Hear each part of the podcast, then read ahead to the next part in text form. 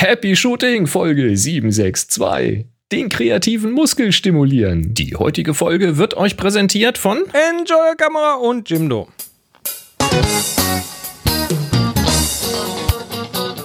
Hier ist eine weitere Ausgabe von Happy Shooting, der Fotopodcast. Schönen guten Abend, lieber Chris. Alles saftig? Schönen guten Abend, lieber Boris. Alles super. Es ist Alles super. Dienstag und äh, es ist noch, sind noch sechs Tage bis Der. Klostergeister-Workshop kommt näher. Uah. Klostergeister. Endlich! Und hier sind eure Moderatoren, Boris und Chris. So kann's gehen. Ja, Klostergeister. Kann nicht schnell genug kommen. Es ist so diese, diese, die letzten paar Tage noch so, äh, aber dann auch noch so Millionen Sachen vorzubereiten. Hier noch, da noch. Ich muss ja auch noch, ich muss ja auch noch das, das Überraschungsprojekt äh, hier zusammensuchen und was weiß ich alles. Es ist alles nicht so. Oh, habe ich Überraschungsprojekt gesagt? ähm, was? Äh, ja. Äh, oh, Moni und ich werden möglicherweise nicht am Sonntag schon anreisen können. Haben wir heute erfahren, wegen Zimmerbelegung und so. okay. Also wegen, wegen, äh, aber wir wissen es noch nicht, es kann sich noch was ändern. Vielleicht haben wir Glück, aber ich gehe mal davon aus, dass das wahrscheinlich nicht klappt. Also ihr dürft unseren Platz im Bootshaus schon mal meistbietend versteigern. Okay. Schade. Gut, ähm, wir sind Happy Shooting, der Fotopodcast. Es geht hier um, na, na? Themen. Fotografie. Ähm, wir haben viele bunte Themen. Hallo, muss man nochmal dazu sagen. Themen rund um die Fotografie. So vielleicht. Richtig. Und äh, wenn ihr da live mitmischen wollt, dann könnt ihr wie jede Woche hier Fragen reinwerfen. Wir haben unter anderem einen Slack. Und auf diesem Slack, kostet übrigens nichts, ne? ähm, auf diesem Slack gibt es einen Kanal, der ist HS Fragen, da dürft ihr Fragen reinwerfen. Oder auf Twitter das Hashtag HS Frage. Und wir haben eine E-Mail-Adresse info.happyshooting.de. Dort passen immer super irgendwelche Kommentare rein in Form von Video oder Audio zum Beispiel. Heute haben wir, glaube ich, ein, Heute ist ein Video ein, dabei. Einspieler. Ne? Heute haben wir sogar ein Video dabei. Ähm, ähm, ähm, ähm, ja, und äh, ansonsten macht einfach mit. Mitmachen, äh, Interaktion ist immer am coolsten hier. Macht am meisten Spaß. Ähm, Ja, macht uns auch. Also ist immer so, wenn, wenn wir von euch hören, euch hören, tatsächlich auch euch hören, also Stimmen und so, Stimmen, ich höre Stimmen, ähm, dann das ist das cool. Und es ist auch für die anderen, die zuhören, cool. äh, Also es, es gibt, es, es ändert so ein bisschen dieses Community-Gefühl, wenn man dann die Stimmen aus der Community hört. Und Ist das äh, finde ich super. Und ja, wie gesagt, nächste Woche ist dann Community so richtig. Also bin, ich bin so, ich ja, so auf dem Zahnfleisch gerade noch dahin und dann ah, auftanken. Und dann auf dem Zahnfleisch wieder nach Hause, weil wie schlafen, was, wann, egal. Ja, ich weiß nicht, ob ich dieses Mal auf dem, ob, ob ich dieses Mal in, er, erholt nach Hause komme im Vergleich zu der Vorwoche oder werden wir sehen. Ich lasse mich Ähm, auch überraschen. Ich werde jedenfalls gerade vom letzten Wochenende, wo ich ein Hochzeitsshooting hatte, äh, erholt sein, wenn ich dorthin fahre. Also ich werde hoffentlich sehr gut. entspannt ankommen und dann äh, gucke ich mal, dass ich mich ein bisschen schone und es nicht übertreibe. Genau. Ja, schön. gut. Ähm, kleines Danke. Katrin hat Moni und mir was geschickt. Oh, oh. Äh, da ging es aber nicht um Fotografie, aber trotzdem äh, hat uns gefreut, wollte ich nur mal kurz hier sagen. Vielen, vielen Dank. Dann haben wir So noch zwei Follow-ups. Ne? Du hast noch was von. Ja, und zwar haben wir etwas Dieter bekommen von äh, Dieter und da lassen wir ihn einfach selber sprechen. Lieber Boris, lieber Chris, grüß euch. Ich höre gerade die 754, wo es um den Scan of the Month und den CT-Scanner geht. Ich hatte bei meinem letzten Arbeitgeber die Aufgabe, so einen CT-Scanner als 3D-CT-Scanner in der Fertigung einzuführen. Das heißt, da wird ein, eine Komponente, ein Produkt, was auch immer, in den CT-Scanner gelegt, dreht sich um 360 Grad mit lauter inkrementellen kleinen Bildern. Ich habe also nachher in der Bilddatei ein wirklich echtes 3D-Modell meines Produktes. In der entsprechenden Software kann ich dann Schnitte durchlegen, ich kann drauf gucken, drunter gucken, reinschauen. Aber vor allem kann ich halt das Material der Dichte entsprechend ausblenden. Das heißt, Kunststoff kann ich zuerst ausblenden, dann verschiedene Metalle bis schließlich endlich Blei am Ende. Sinn und Zweck der Sache ist, dass man zum Beispiel sich ein Produkt äh, zerstörungsfrei angucken kann. Man kann prüfen, sind Lötstellen in Ordnung oder nicht. Man kann aber auch recht gut einfach auf den Aufbau eines Produktes gehen, was dann vor allem in Asien sehr häufig zum Kopieren der Produkte genutzt wird. Ich kann nur wiederholen, was Boris gesagt hat, beziehungsweise Chris, du glaube ich auch. Ein super schönes Spielzeug. Boris, geh in den Keller, schau nochmal nach, ob du sowas hast. Es lohnt sich auf jeden Fall und macht Hölle viel Spaß. Soweit von mir. Nochmal vielen Dank für den tollen Podcast. Viele Grüße und ein Happy Shooting aus Stuttgart. Sehr ja, so geil. ein Ding will ich auch haben. Also ich habe nochmal nachgeguckt, ich habe noch einen alten iMac gefunden, aber keinen 3D-CT-Scanner, so kann es gehen. Ähm, aber das äh, war mir so nicht bewusst, dass man also zum einen, wie das mit diesem 3D-Scan funktioniert, ist ja grundsätzlich mal klar, aber dass es das auch so mit Durchleuchten gibt, war mir jetzt so bewusst dann auch wieder nicht. Also klar, dass es irgendwie geht, aber dass du dann auch diese Materialien, also nach Dichte wieder ausblenden kannst, also was du auch für eine Informationsdichte hast bei diesen Scans, das finde ich schon sehr faszinierend, muss ich sagen. Ich glaube, ich meine, irgendwo gesehen zu haben, dass sowas auch mittlerweile teilweise an Flughäfen zum Einsatz kommt. Also, dass sie dann nicht nur zweidimensional quasi durch das Ding durchgucken und dann raten müssen, ob das jetzt ein Messer oder was weiß ich ist, sondern dass die das dann halt tatsächlich so im Raum mal eben drehen können und äh, ich glaube, so verschiedene Dichten können sie eh schon ein- und ausblenden dort. Ja, das machen die ja, glaube ich, sowieso schon automatisch, ne? dass dann gewisse Dinge auch erkannt werden und äh, markiert Ahnung, werden. da so. Ist da schon KI drin, Schon. meinst du? Ja, ja, das, da gab es Ist auf jeden so, Fall einen- eine so einen Bericht. andere Art. Ob das eine 3D andere war, Art der weiß ich nicht. Das ist eine Ja. andere Art der Fotografie. Sehr cool. Sehr, sehr schön. Auch eine interessante Art der Fotografie ist die Sternefotografie, vor allen Dingen, wenn man sich selbst mitten in den Sternen befindet, wie zum Beispiel das James Webb Teleskop. Und da hatte der Marius noch einen Nachtrag dazu äh, mit einem Linktipp verbunden zu einem YouTube-Video. Hallo Boris, hallo So Chris. sieht das aus. Vielen Dank für euren Podcast und den wöchentlichen kreativen Schub. Im Urknall Weltall und das Leben YouTube-Kanal wurde über das erste Bild des James Webb Weltraumteleskops gesprochen. Interessant besonders der Teil, in dem auf die Optik sowie, die Sonnen, ähm, sowie den Sonnenstern oder besser den Sternstern gesprochen wird. Startet so bei Minute 4, 19 Sekunden. Ein sechseckiger Stern mit einem Querträger. Später wird dann noch auf die Interferenzmuster eingegangen, die durch den Spiegel erzeugt wird. Ähm, schön schrittweise von einer runden Blende über sechseckig bis hin zum finalen Spiegel. Also mal so richtig nerdig das Mhm. Ja, das Ganze sind- zerlegt. Das sieht mir sehr nerdig aus. Das sind ja so Diffraktionspattern. Also die sechs Peaks, die kommen quasi von dem äh, von den sechseckigen Spiegelelementen. Und dann hast du hier diese, diesen Querbalken. Ähm, und der plus nochmal zwei, weil das ist ja so ein, so ein Dreibein quasi, wo dann der Sekundärspiegel drauf ist.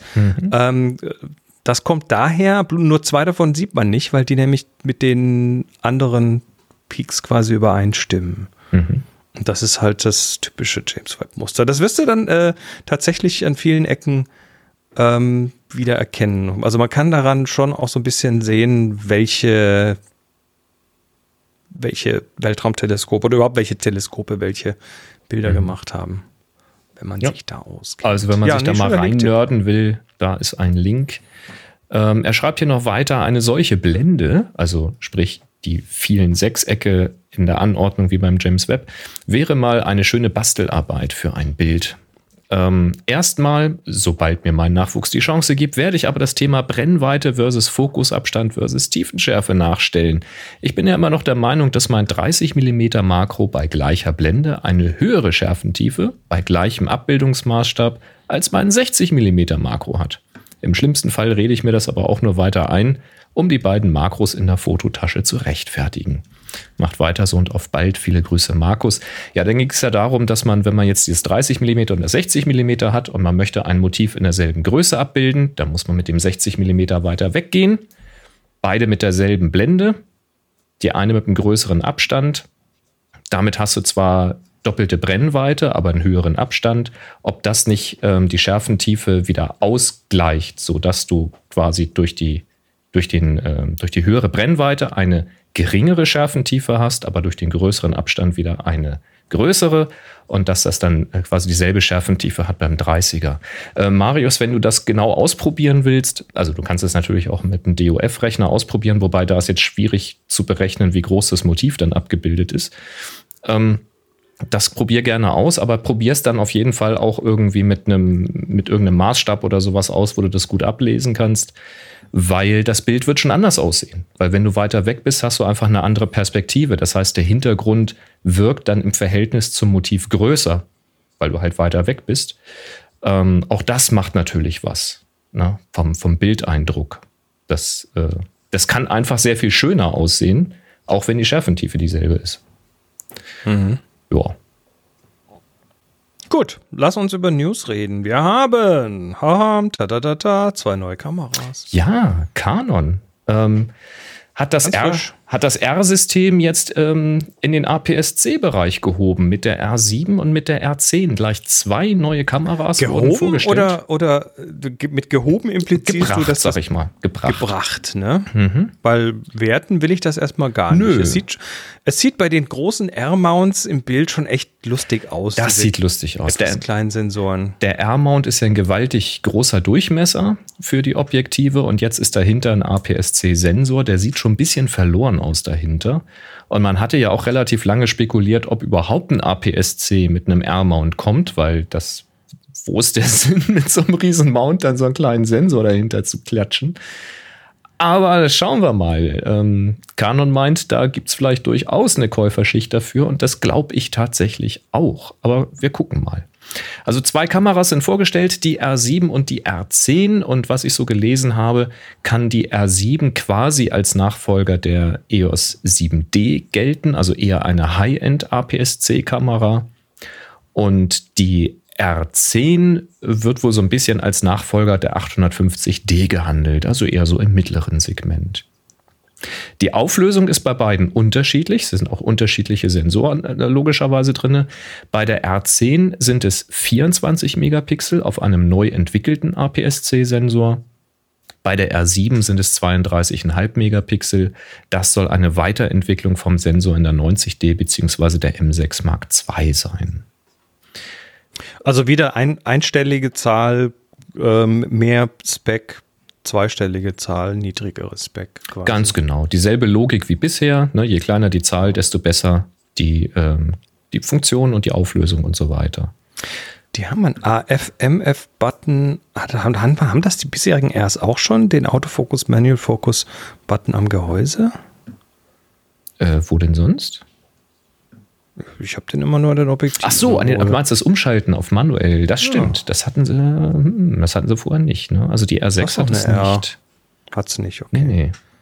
Die haben sowieso ein paar ah. interessante Sachen. Also äh, sie haben das zum Beispiel. Haben die von, sich von Nikon geholt. mit Sicherheit. ähm, obwohl es jetzt ähm, APS-C-Kameras sind, die auch günstiger sind, zu den Preisen kommen wir dann noch, ähm, bieten sie natürlich trotzdem den Dual-Pixel-Autofokus, wo Canon durchaus berühmt für ist, und zwar über fast die gesamte Sensorfläche bei beiden. Sie haben sogar dieses Deep Learning-Autofokus-System drin, wie in der R3. Das heißt, ähm, eine Erkennung von Mensch, Tier, Fahrzeuge, Körper, ne, Rennfahrer mit Helm, solche Geschichten, Gesichter, Augen und so Zeug kannst du mhm. einstellen. Und du kannst auch die Autofokus, ähm, die, die, die Cases, also die, die, die, die Fälle, also wie du fokussieren willst, was du priorisieren willst, worum es gehen soll, äh, das kannst du einstellen. Du kannst äh, die Autofokusmuster einstellen, hoch, quer. Ähm, du hast einen Joystick hinten drauf, wie bei der R3, um das zu verstellen. Oder du machst per Touch and Drag hinten auf dem Display deine Autofokusverstellung. Ähm, ziemlich cool eigentlich. Also da haben sie nicht gespart. Interessant ist, dass sie den wohl schnellsten mechanischen Verschluss eingebaut haben, den Canon überhaupt jemals in irgendeine Kamera eingebaut hat. Sie machen nämlich beide mechanisch 15 Bilder die Sekunde, inklusive Autofokus und Tracking und so weiter. Das finde ich sehr gut. Sie, Sie haben bei diesen, äh, bei diesen Kameras tatsächlich die viele der oder einige der Profi-Features mit reingenommen und das ist, ja. ähm, das ist erfrischend, weil ja ich, ich habe bei solchen Sachen immer so, die, da kommt, da passiert immer dieses, oh, wir dürfen nicht unsere Produktlinien kannibalisieren, macht da mal die Kamera dümmer, egal ob es das kann oder nicht. Und das scheint hier tatsächlich eher nicht der Fall gewesen zu sein. ist gut. Ja, die haben da ganz schön was reingekloppt. Ähm, also streckenweise sogar besser als eine R5 oder eine R6. Das ist schon stark. Ähm, äh, beim elektrischen Verschluss gibt es dann Unterschiede. Da macht die R10 mhm. 23 Bilder und die R7 30 Bilder. Kann man sich jetzt drüber streiten, ob man das bemerken wird.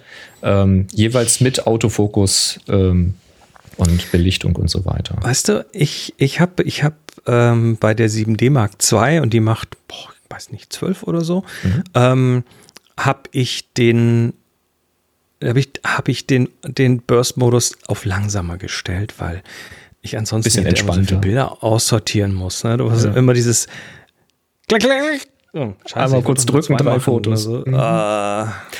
Ich habe halt hin und wieder schon Situationen, wo das sinnvoll ist, aber noch, also die ja. Standardeinstellung ist bei mir die langsame Serie und wenn ich es dann brauche, dann gehe ich eben auf dieses äh, Highspeed oder Highspeed Plus. Ähm, ja, das Problem ist ja bei der R6, hatte ich es ja ausprobiert, mit dem elektronischen Verschluss kannst du nur diese, ich weiß nicht, wie viel sie da macht, 30, 20, 30 Bilder die Sekunde machen. Also du kannst sie gar nicht langsamer machen. Wenn du die mhm. Serie im elektronischen Verschluss hast, geht es nur super schnell. Das ist ganz schön nervig. Ähm, da ist die Frage. Das Timing das, beim Auslösen zum Sport. Ja, das kannst du vergessen, hast immer eine Serie.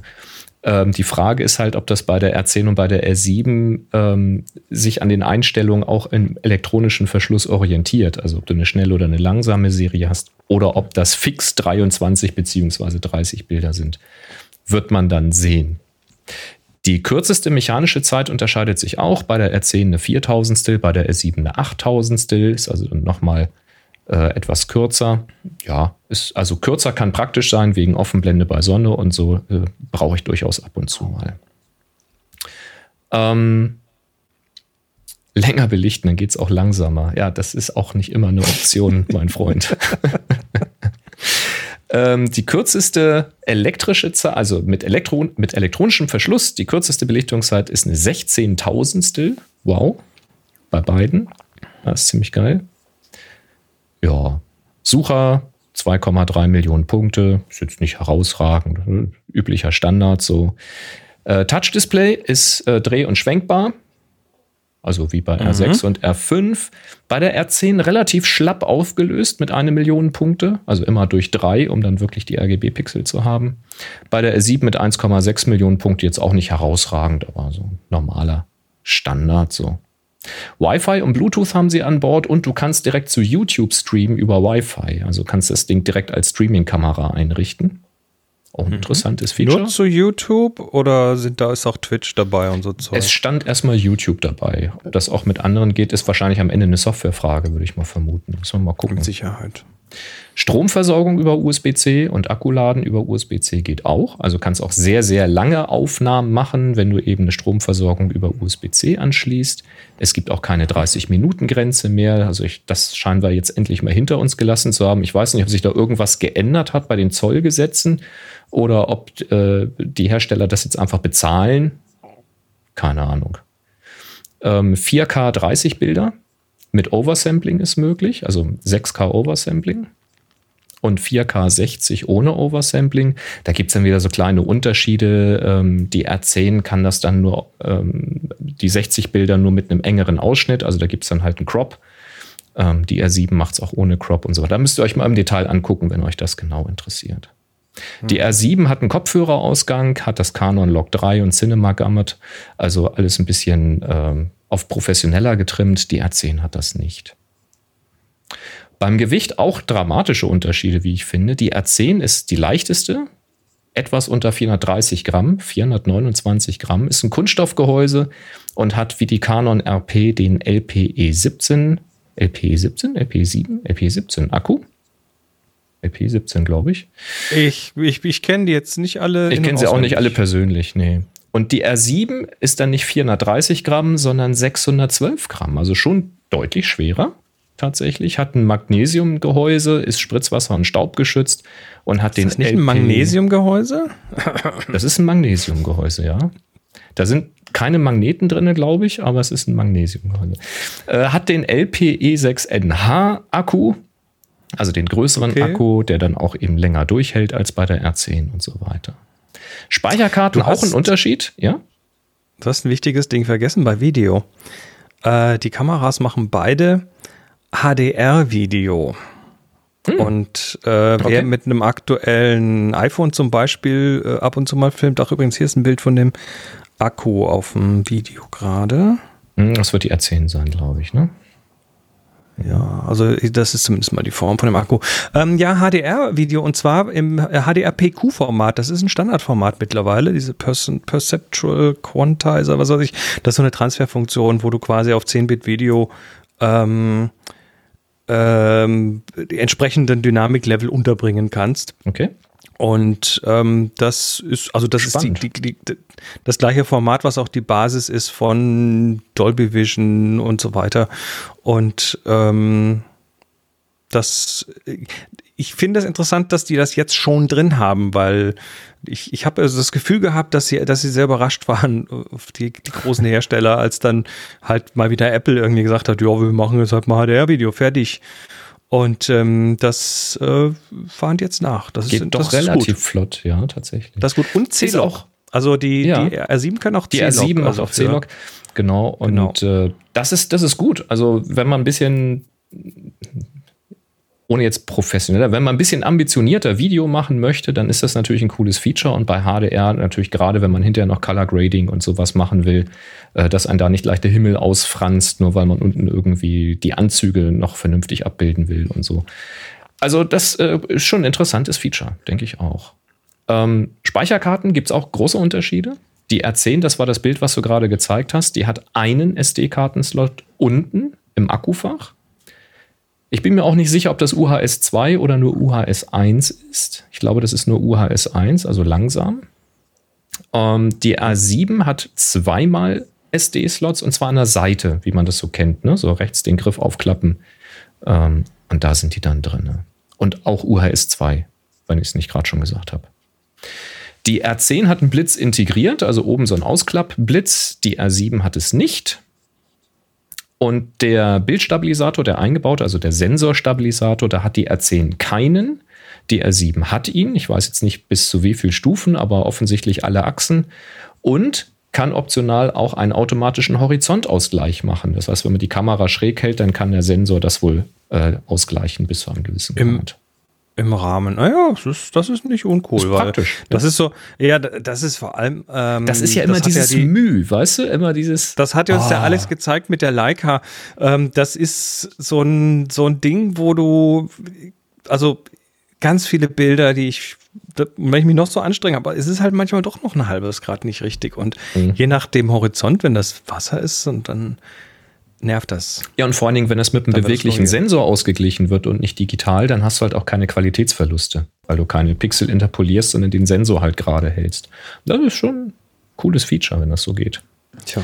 Frank sagt sieben Stufen Ibis. Ähm, ja, also gar nicht mal so übel. Ähm, Irgendwann, irgendwann können wir so, können wir so, so, so halbstündige Langzeitaufnahmen nachts Freihand. Hand machen. Ja. Kommt dann alles. beim Autofahren über Kopfsteinpflaster in Leipzig. Mit dem Tesla. mit dem Tesla. Der Panoramamodus äh, ist bei beiden drin. Ein automatischer Panoramamodus, auch ein interessantes Feature, was ich bei meiner R6 nicht gefunden habe. Ähm, und zwar Also so machst ein- du, so ein Klack, Klack, du Klack, machst einen Klack, Schwenk Swipe, oder? mit fünf Bildern die Sekunde, machst einen Schwenk und in der Kamera wird das Panorama dann zusammengerechnet. Da gibt es auch ein Limit irgendwie bei der Pixelgröße. Guckt es euch nach. Sony macht das schon seit Jahren.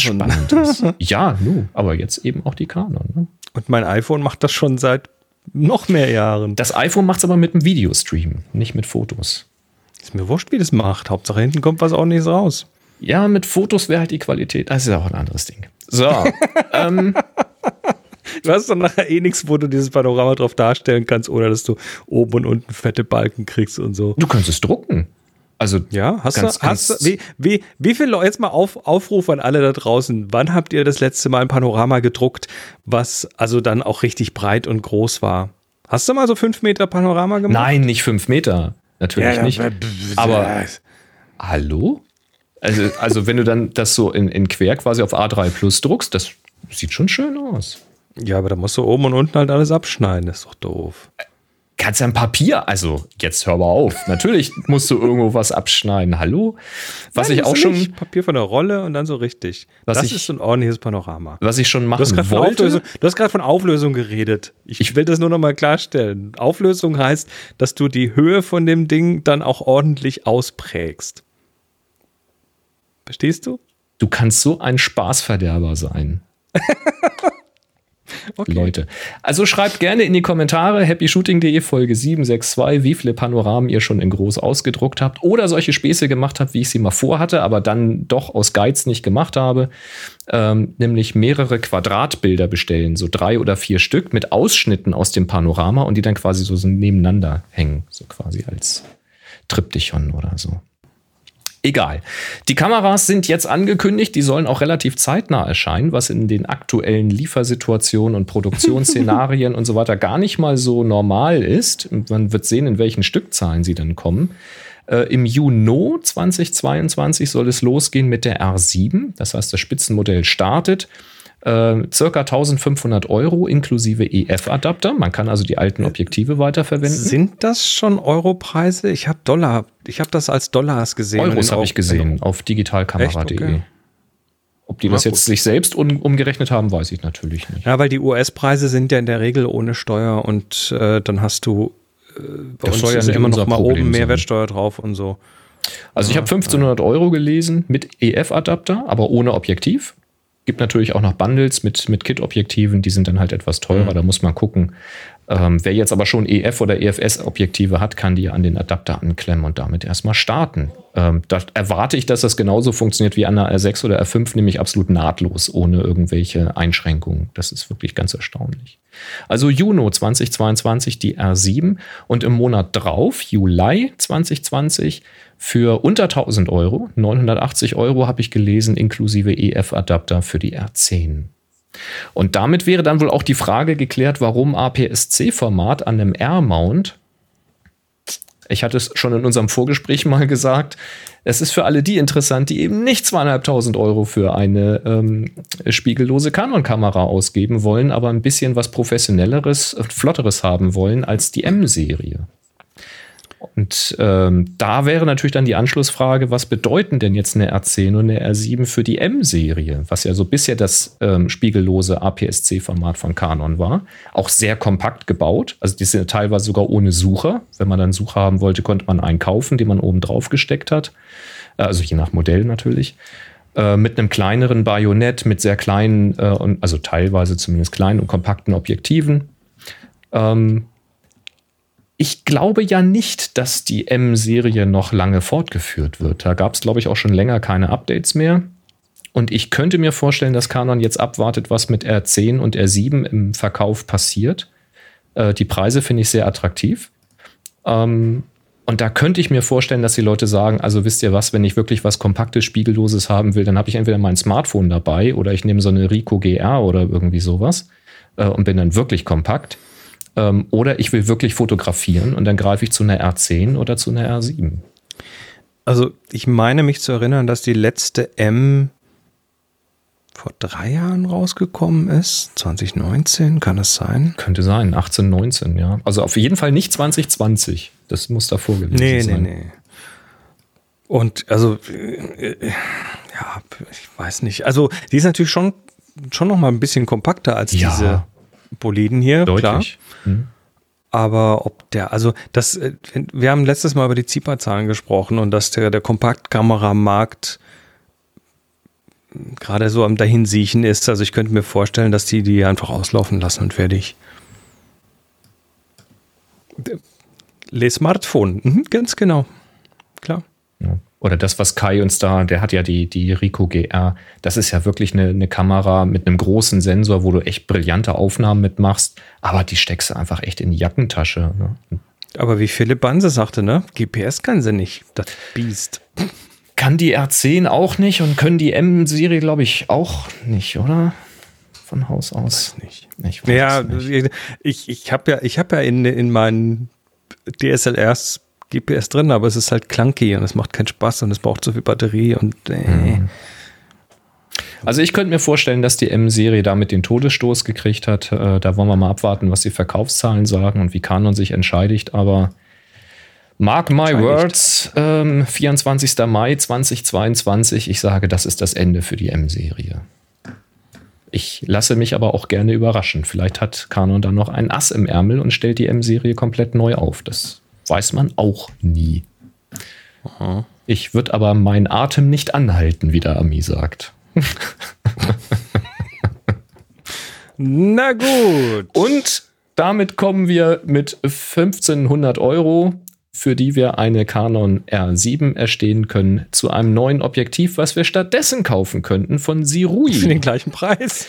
da kann man nämlich für 1500 Euro auch ein Objektiv kaufen. Das hat uns der Jürgen geschickt. Und zwar das wahrscheinlich im Augenblick bezahlbarste anamorphe Objektiv. Das heißt, mhm. wenn ihr jetzt deutlich ambitionierter Filme drehen wollt oder Videoclips drehen wollt und wollt eben diesen anamorphen Look haben, wo, also anamorph bedeutet, dass ihr in 16 zu 9, wie die Kamera das eben hergibt, ein Video dreht, aber auf diesem 16 zu 9 Format quasi ein gestauchtes Bild habt und also horizontal gestaucht. Und wenn man dieses äh, Bild wieder auseinanderzieht, das geht in heutigen Videoschnittprogrammen per Knopfdruck, dann habt ihr eben nicht mehr 16 zu 9, sondern ein 2,4 zu 1. Also das ist dann ein 21 zu 9, so roundabout ähm, also ein ordentliches Breitbild, ähm, quasi ohne Qualitätsverlust, also mit voller vertikaler Auflösung.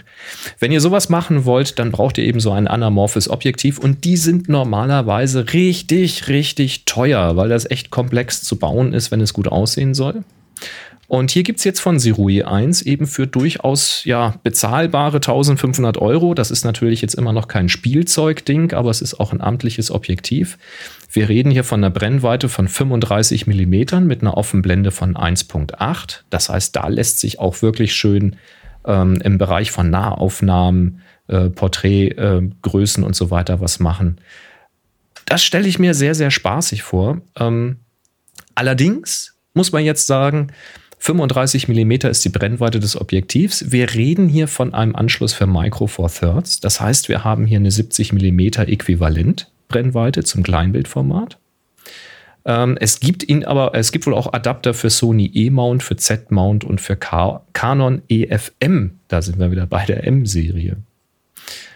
Ähm, ja, so kann man das machen. Ähm, was ist das Besondere so im Bildlook her? Man hat ovales Bokeh und zwar aufrecht stehendes Bokeh, obwohl das Bild auseinandergezogen wird. Da hatten wir ja auch schon mal episch drüber gesprochen. Das hängt damit zusammen, dass ähm, man bei diesen anamorphen Objektiven quasi horizontal eine andere Brennweite hat wie vertikal. Ähm, man hat horizontale Lensflares, also so Streifen, die durchs Bild durchgehen. J.J. Abrams Fans werden begeistert sein. Ähm, die mhm. sind hier auch leicht bläulich eingefärbt, ist also auch in der Konstruktion und Vergütung der Linsen ähm, äh, verursacht, begründet, was auch immer, wie ich den Satz angefangen habe. Denkt ihn euch einfach zu Ende. ähm, dann sind zwei Zahnringe im Lieferumfang die man äh, befestigen kann, wenn man jetzt eben tatsächlich so ein Follow-Focus machen möchte oder die Blende äh, steuern möchte. Das heißt, wenn eben der Kamera-Operator eine andere Person ist als die Person, die dann an einem Rädchen dreht, um den Fokus einzustellen oder wenn man entsprechende Rigs hat, wo man das Ganze einbaut.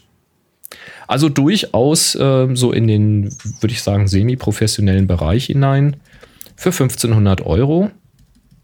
Also wenn Videos machen wirklich das Hobby ist, glaube ich, ist hier ein sehr interessantes Objektiv am Start. Also, Jürgen, durchaus vielen Dank für den Tipp. Mir persönlich ist es zu teuer. So viel Video mache ich dann auch wieder nicht, um damit rumzuspielen. Ähm, Micro Four Thirds hätte ich ja genug hier, aber es ist wir haben hier im Podcast auch diese quadratischen Bildausschnitte, da bringt das dann auch nichts, wenn ich das hier für den Podcast kaufen würde. Wenn man Aber so du könntest, du könntest noch ein Licht in den Hintergrund packen und dann so ein, so ein Lensflare, okay, so ein Lensflare und mhm. so. Das wäre schon echt abgefahren. Ja, wer weiß, vielleicht irgendwann mal. Ja, aber wer es braucht, weißt du? Wenn wir das, das beide hätten, könntest du uns übereinander machen, hier so, so Querbalken. Dann sind wir ja, ganz, ganz klein, aber voll cinematisch. 16 mal 9 ist halt eh ist ein Auslaufmodell. Wir werden irgendwann hier Vertikalvideo und so, weißt du. Dann Werden wir machen. Ja, ja, muss. Heutzutage. früher oder später.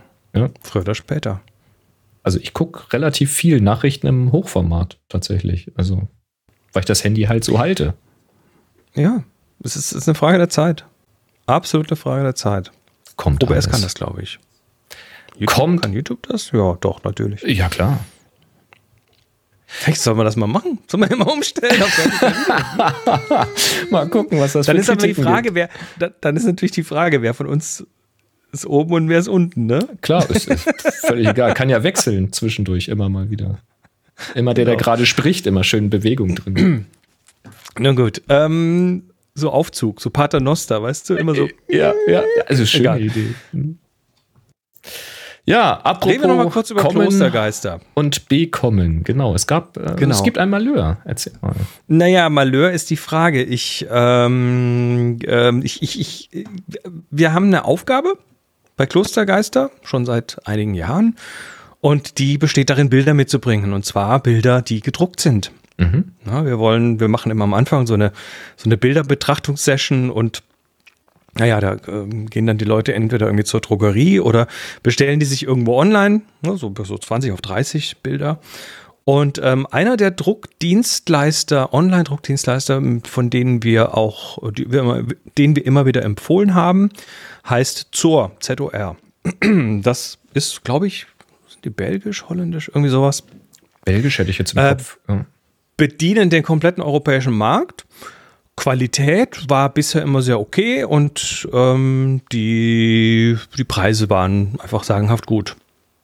Und da war es relativ äh, ein relativer No-Brainer, ähm, sich da seine Bilder zu bestellen. So, äh, die drucken auf Forex, Platte, Alu-Dibond, auf Glas und nochmal irgendwie ein paar andere mittlerweile.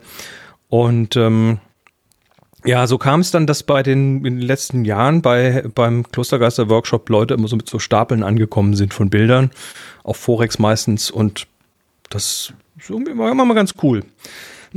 Jetzt haben sich da wohl dieses Jahr, zumindest haben wir es dieses Jahr bemerkt, also ein paar Dinge geändert. Das eine ist, dass ähm, früher, wobei ja, zwischendurch noch Covid und wir hatten ja ausgefallen und so weiter. Also ich weiß nicht, wann der Wechsel war, aber mittlerweile ist viel, viel Plastik in diesen in diesen Päckchen, die man kriegt. Früher war da so Papier dazwischen, zwischen den Bildern.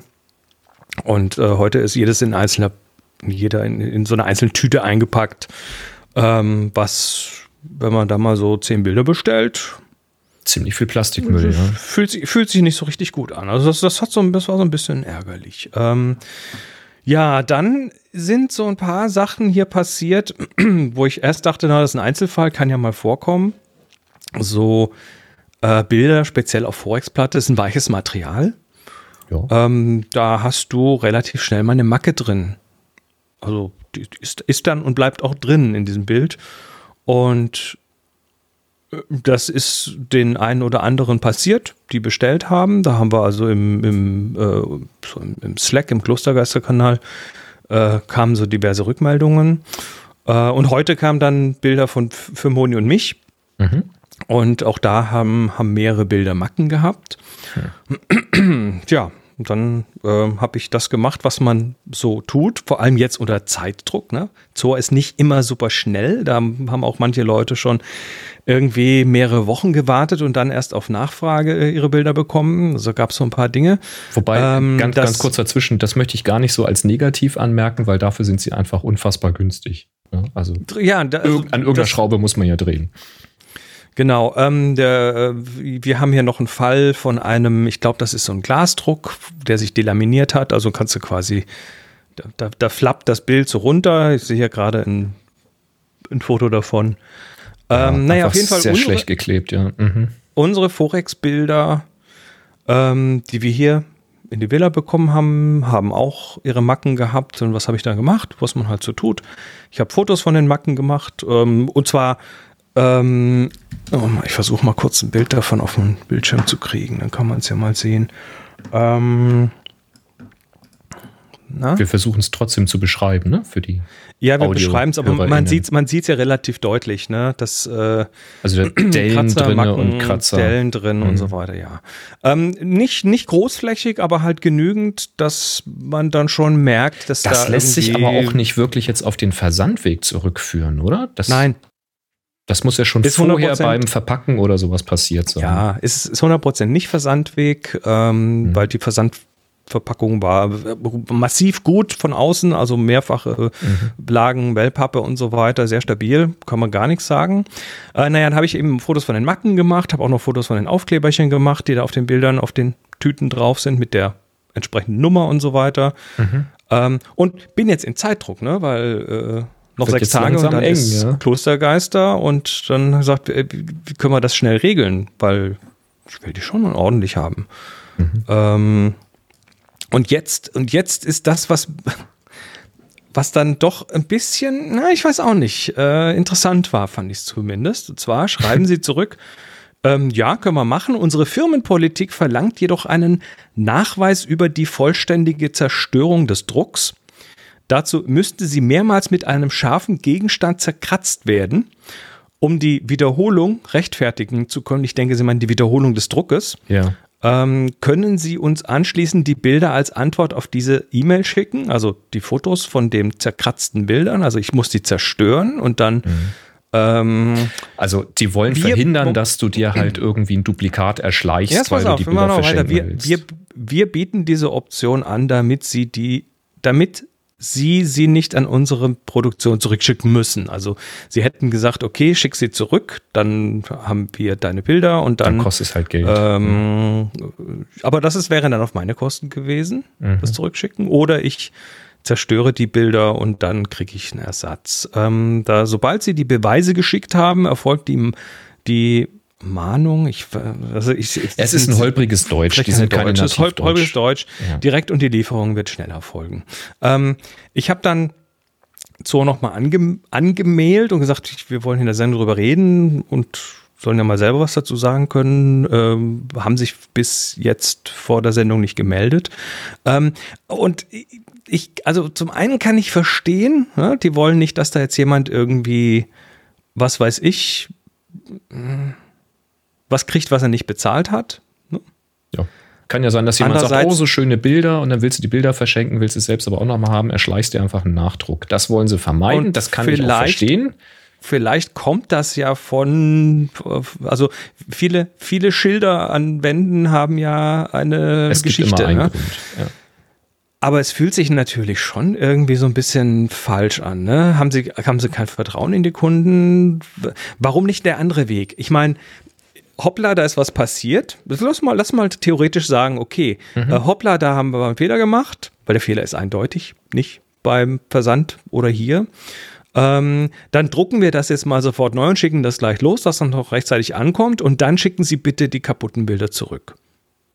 Ja, ja, also dann, machen wir so eine Art Vorabaustausch. Dann kriegen sie halt die Bilder nicht zurück und hat- jemand hat sich was Na, erschleicht. Dann, dann packen sie dich auf die schwarze Liste, auf, auf eine Sperrliste und dann ist auch okay. Aber, Oder schicken dir eine Rechnung. Äh, dieses, oder schicken dir eine Rechnung. Ich denke, gerade wenn es zeitkritisch ist, wenn eine Ausstellung oder Workshop oder sowas, dann ist der Stress eh schon groß genug. Ähm, also für mich war das so ein bisschen. Ja, das hat sich irgendwie, hat sich komisch angefühlt. Also was ich halt normalerweise kenne, ist, dass es heißt, pack die Sachen ein, schick sie zurück, hier hast du ein Rücksendeticket. Also dann kriegst du irgendwie einen QR-Code oder sowas, ein Versandticket, ähm, kleb das drauf, schick das zurück und dann hast du halt eine ganz normale Reklamationsretour. So kenne ich das bei anderen Anbietern. Aber das mag natürlich sein, dass das eben auch aufgrund des Preises dann mit Auslandversand sich einfach nicht rechnet für die und dass sie sagen, also eher machen wir Nachdruck. Und jetzt kann man eigentlich nur darüber diskutieren, ähm, warum sie ja so ein Zinnober machen mit, äh, also wenn man ja Fotos schickt, und wir haben ja hier äh, von, sehen das ja auch gerade im Slack, ein Foto, wo sich wirklich das, äh, also ein, eine große Fläche des Bildes von dem Glas löst, weil einfach die Laminierung äh, kacke ist. Oder wo wirklich die Kanten ausgebröselt und weggebrochen sind, wo man wirklich sagt, also, weißt du, selbst wenn der sich dieses kaputte Bild als Duplikat zu Hause dann zweimal an die Wand hängen will, ja, May, so sei es dann. Jetzt schicken wir ihm aber ein vernünftiges Bild, weil es einfach unser Anspruch ist. Ähm, das ist also das, was ich jetzt eher erwartet hätte. So. Weil, wenn jetzt jemand ein Foto einschickt von irgendwo so einem Mühkratzer draußen auf den äußersten 5 Millimeter, da würde ich auch sagen, ja komm, dann zieh dir jetzt mal mit dem Messer drüber und zeig mir, dass du es kaputt gemacht hast. Das finde ich in Ordnung.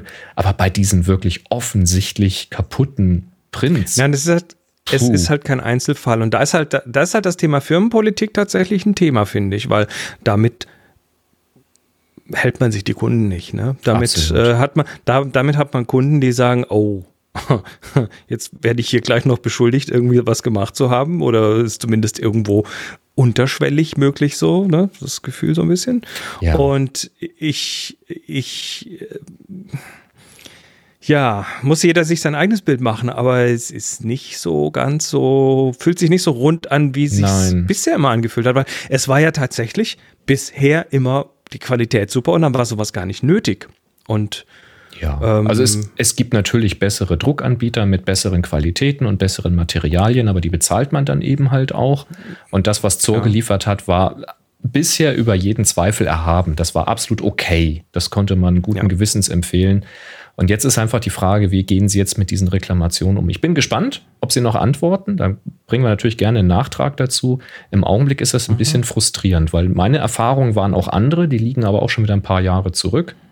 Ähm, auch wenn ja, ich wir haben mal letztes Jahr bei Impfgeisterchen haben Ja. wir ja auch eine Bilderschau gemacht und ähm, da war noch alles völlig okay. Es gab auch Da damals schon. Reklamationen, aber meines Wissens war das Handling komplett unkompliziert. Die haben einfach dann Ersatz geschickt und dann war gut.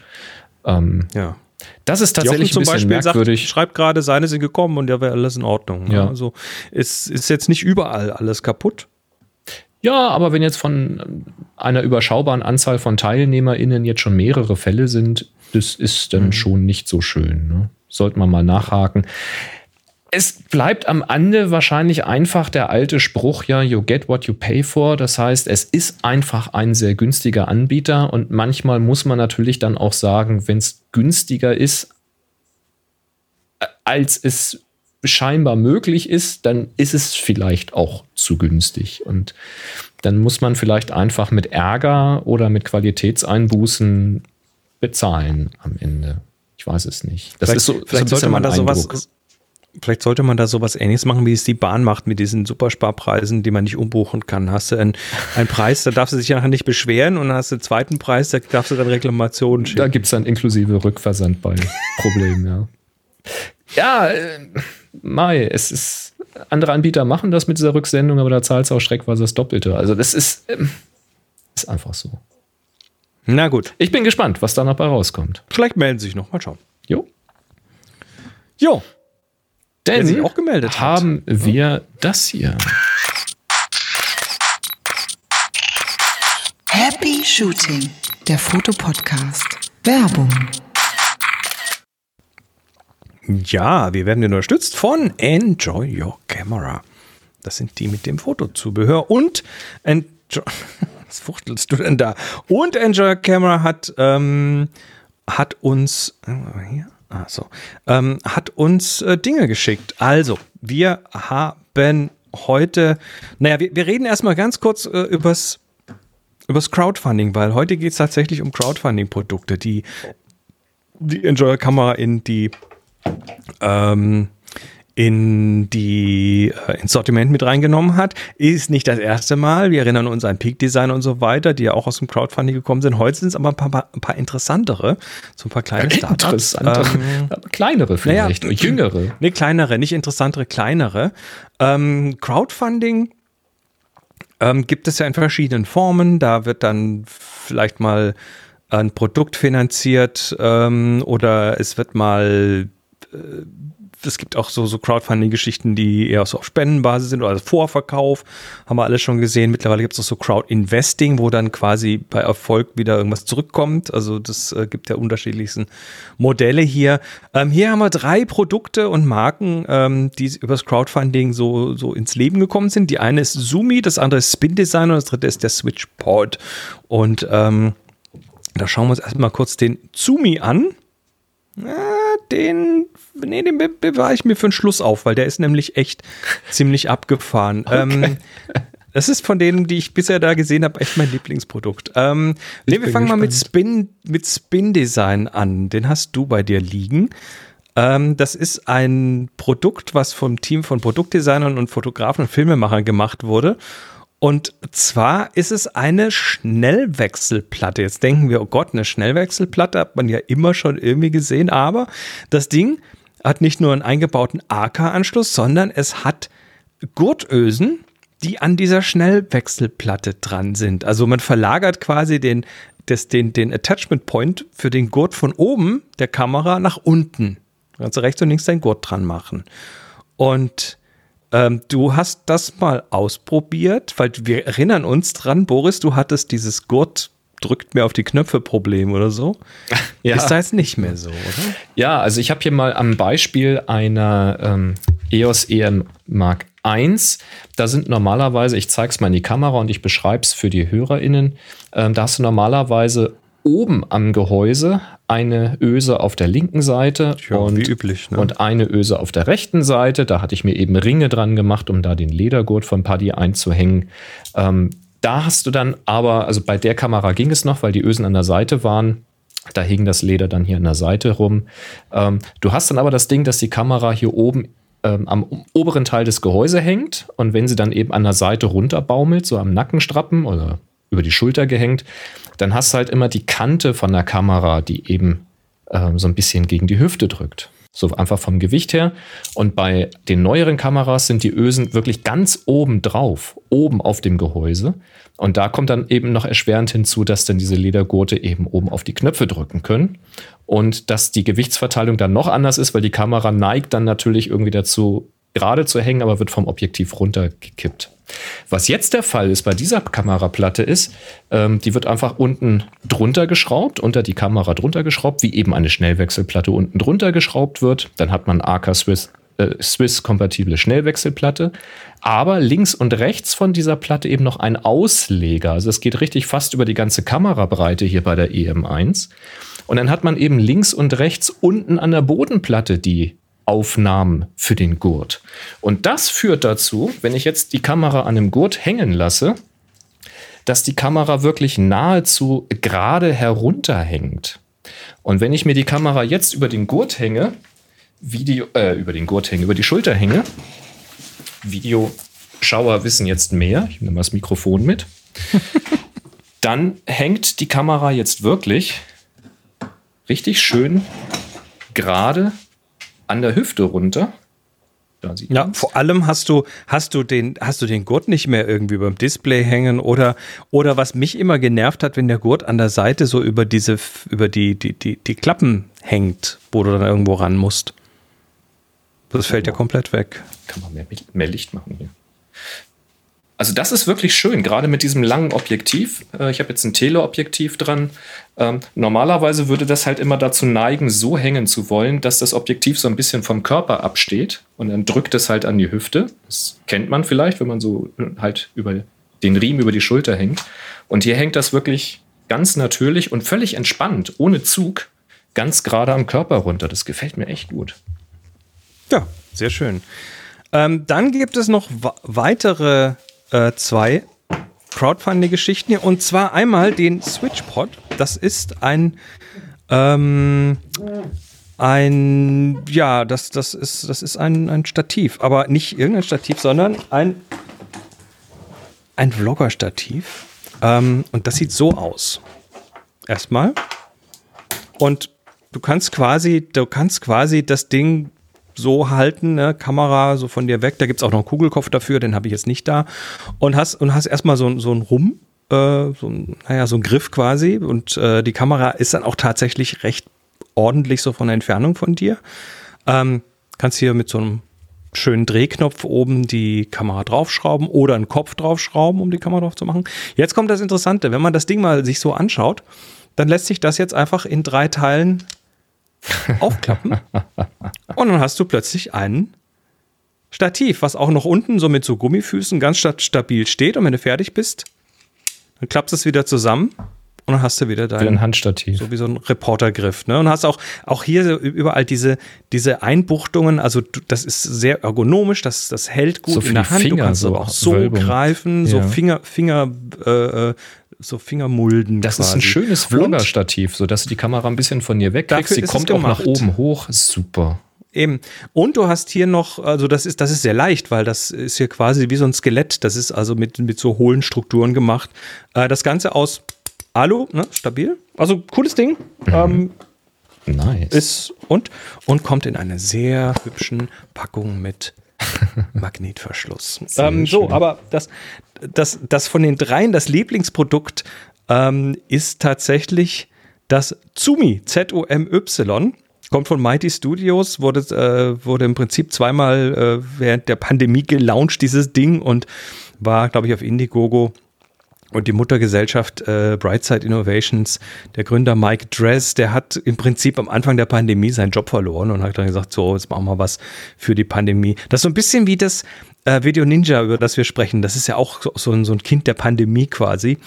Ähm, und hat gemerkt, dass halt in den Videomeetings die Leute kein ordentliches Licht haben. Das kennen wir alle, ne? Das kennen wir gut. Mhm. Hat ja nicht jeder hier so Softboxen und Zeug irgendwie in seinem Studio. Naja, und dann hat er äh, sich überlegt, da ein, ein Licht zu machen, was du dir oben an den Rechner klemmen kannst. So, ich mache das mal auf. Das ist ein, äh, das ist ein echt spaßiges Ding, finde ich. Und zwar. Und zwar sieht das so aus. Ja, das ist so, so, ein, so ein. Rechteck mit, mit, runden, mit runden Ecken. Ähm, hat Also es unten ist nicht sowas wie oval, nicht rechteckig. Ne? Es ist also gerade eben, ist dass so- man es noch als Rechteck bezeichnen kann. So Das ist ein abgerundet ovaler ist Squirtle quasi. ähm, dann hast du unten so eine Art Wäscheklammer. Damit kannst du das auf deinen Rechner, auf deinen Laptop, aber auch auf einen normalen Monitor drauf machen. Okay. Hat hier so einen kleinen Kugelkopf. Jetzt drehe ich das mal um und dann siehst du, dass das hinten noch mal ganz anders aussieht. Also das ist recht flach, wenn man das von der Seite sieht. Ich Und jetzt- ahne es ja schon. Jetzt nimmt man hier. Das sieht aus wie so, eine, wie so eine alte 50 Millimeter Streulichtblende, die man Achtung, so auseinanderglubbeln kann. Achtung, Geräusch, Achtung. So, und jetzt ist das Ding verlängert. Also jetzt ist das tatsächlich ein. Jetzt hat's ein, Tiefe. Mhm. Jetzt hat's Tiefe. Ähm, hat keine Batterie drin, sondern das wird tatsächlich über USB, da kommt Kabel mit und, und Adapter und alles. Ähm, Wer diese Ultimate Lens Hoods kennt, der kennt das Konzept von diesen gummierten, ineinander gedrückten. Das ist im Prinzip so eine Silikonform, die man so auf, aufklappen kann. Mhm. Und jetzt machst du einmal Klick und dann ist das Ding an. LED. Mhm. Ne? Und zwar in eins, zwei, drei oder vier Helligkeiten. Oh, also wenn das oha. entsprechend war, ja, das ist Okay. jetzt hier ein bisschen hell, ich mach's mal auf eine dunkle Form, aber ähm, es hat schon Fläche. Also das ist von der Fläche her so Smartphone-Größe ungefähr. Ja, und es ist ja Und- relativ nah dran, wenn man so vom Display sitzt. Ne? Also das ist ja. Ja, so, ne, das macht schon recht weiches Licht, schönes Kopflicht, äh, wie man das so aus dem äh, Videobereich kennt. Und Vor allen Dingen die Augen hell, ne? dass du nicht so Schatten in den Augen hast. Dann. ja, aber auch, es Schön. ist Fläche, also das ist schon ein bisschen Fläche. Und wenn man dann fertig ist, ne, das stellt man dann einfach ab, so, und entfernt das Kabel und macht man einmal flupp. Das ist echt flach. Das kannst du in eine Jackeninnentasche stecken. Das ist Ja, und das wiegt auch nichts. Also da ist, das ist total leicht und äh, ist damit echt super transportabel. Und dann hast du hier noch so ein, ah, da kommt hier noch so ein, so, so ein Halter mit. Du kannst es also auch noch irgendwo hinkleben für irgendwie dauerhaftere Benutzung. Ist ganz praktisch. Und äh, kommt ja noch irgendwie anderthalb Meter Kabel kommen noch mit. Kannst es also auch von weiter entfernt. Eigentlich ist es dafür gedacht, dass du es an deinem Laptop einfach in die USB-Buchse steckst und fertig oder ja. o- oder so. Ähm, Zumi, also äh, coole, coole Kickstarter und Indiegogo und sonstige Kampagnen. das ist halt das, also äh, ich, ich war ja damals bei Kickstarter echt fasziniert, was da plötzlich für Ideen aufkommen von, von Machern, die einfach was, die, die eine coole Idee haben, die das produzieren lassen Ja. wollen und sagen, ich kann aber die Produktion nicht stemmen und ich finde jetzt auch keinen mit, mit Venture Capital, der mir jetzt irgendwie, weiß ich nicht, ein paar hunderttausend gibt für so eine Produktion, Ja. sondern man findet eben viele tausend Leute, die das unterstützen und was, also es gibt ja auch viel Mist da draußen, ist schon klar, aber was da an tollen Ideen kommt und an Produkten kommt, ich finde das toll. Unterstützenswert, absolut. So, und jetzt noch was Unterstützenswertes. Und zwar, naja, das ist eigentlich, eigentlich ist das die Schnäppchenbude. Ähm, Enjoy Camera hat wieder einen Open Day. Und äh, da möchten wir auch noch ganz kurz darauf hinweisen. Und zwar Oh, am ja. 25.06., das ist also jetzt in einem Monat. Ähm, da gibt es von 10 bis 15 Uhr eine Ähm, ja, also der komplette Laden ist voll mit, da ist B-Ware, ne, Zeug, was wieder zurückgekommen ist, Muster, Ausstellungsstücke, die sind dann teilweise bis 80 Prozent reduziert, Ware vom Umtausch ausgeschlossen, nur vor Ort kein Versand, nur solange der Vorrat reicht. Ähm, da sind dann auch auch verschiedene Peak Design Taschen und Travel Tripods und Cozy Speed Taschen und alles mögliche mehr ähm, abzugreifen für wenig Geld. Ähm, letztes Mal war das vor, war das noch während Pandemie 2020, glaube ich. Ähm, es war auf jeden Fall schon voll. Moni und ich waren da. Ob es dieses Jahr schaffen, wissen wir nicht, aber ähm, lohnt sich, nach Hannover zu kommen in die Eleonorenstraße 20 am 25.06. Und äh, da werden quasi die Lager mal rausgefegt, hinter, hinter, hinterm Regal rausgefegt und so oder passiert. Und also, wer zuerst kommt, mal zuerst, nicht wahr? Also da sind schon ein paar coole Sachen dabei. Jo, und das war's für diesen äh, für diesen Teil der Sendung. Danke, Enjoyer Kammer, für die Unterstützung. Wer da was kaufen, bestellen möchte, bekommt natürlich 5% mit dem Gutscheincode Happy Shooting 2022. Ähm, ja, Dankeschön. Top. Wenn ihr Kontakt habt, in den Laden kommt oder telefoniert, gerne mal von uns grüßen. Genau. So, Jetzt kommen wir zu einer Hörer-Contribution. Der, der Alex, Alex, hat uns was geschickt. Der Alex hat eine Z7, der hat 50 mm Objektive und zwar gleich drei Stück davon. Ein sehr aktuelles Nikkor 50 mm Z 1.8S, also was richtig saftiges.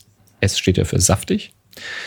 Dann ein Nikkor 50 mm AFD 1.4D, bisschen was Olleres und ein noch etwas olleres, schäbiges, billiges Leica Summicron 50 mm f2. Also das Zeug, was eh keiner haben will, ne? Und er hat die mal miteinander verglichen.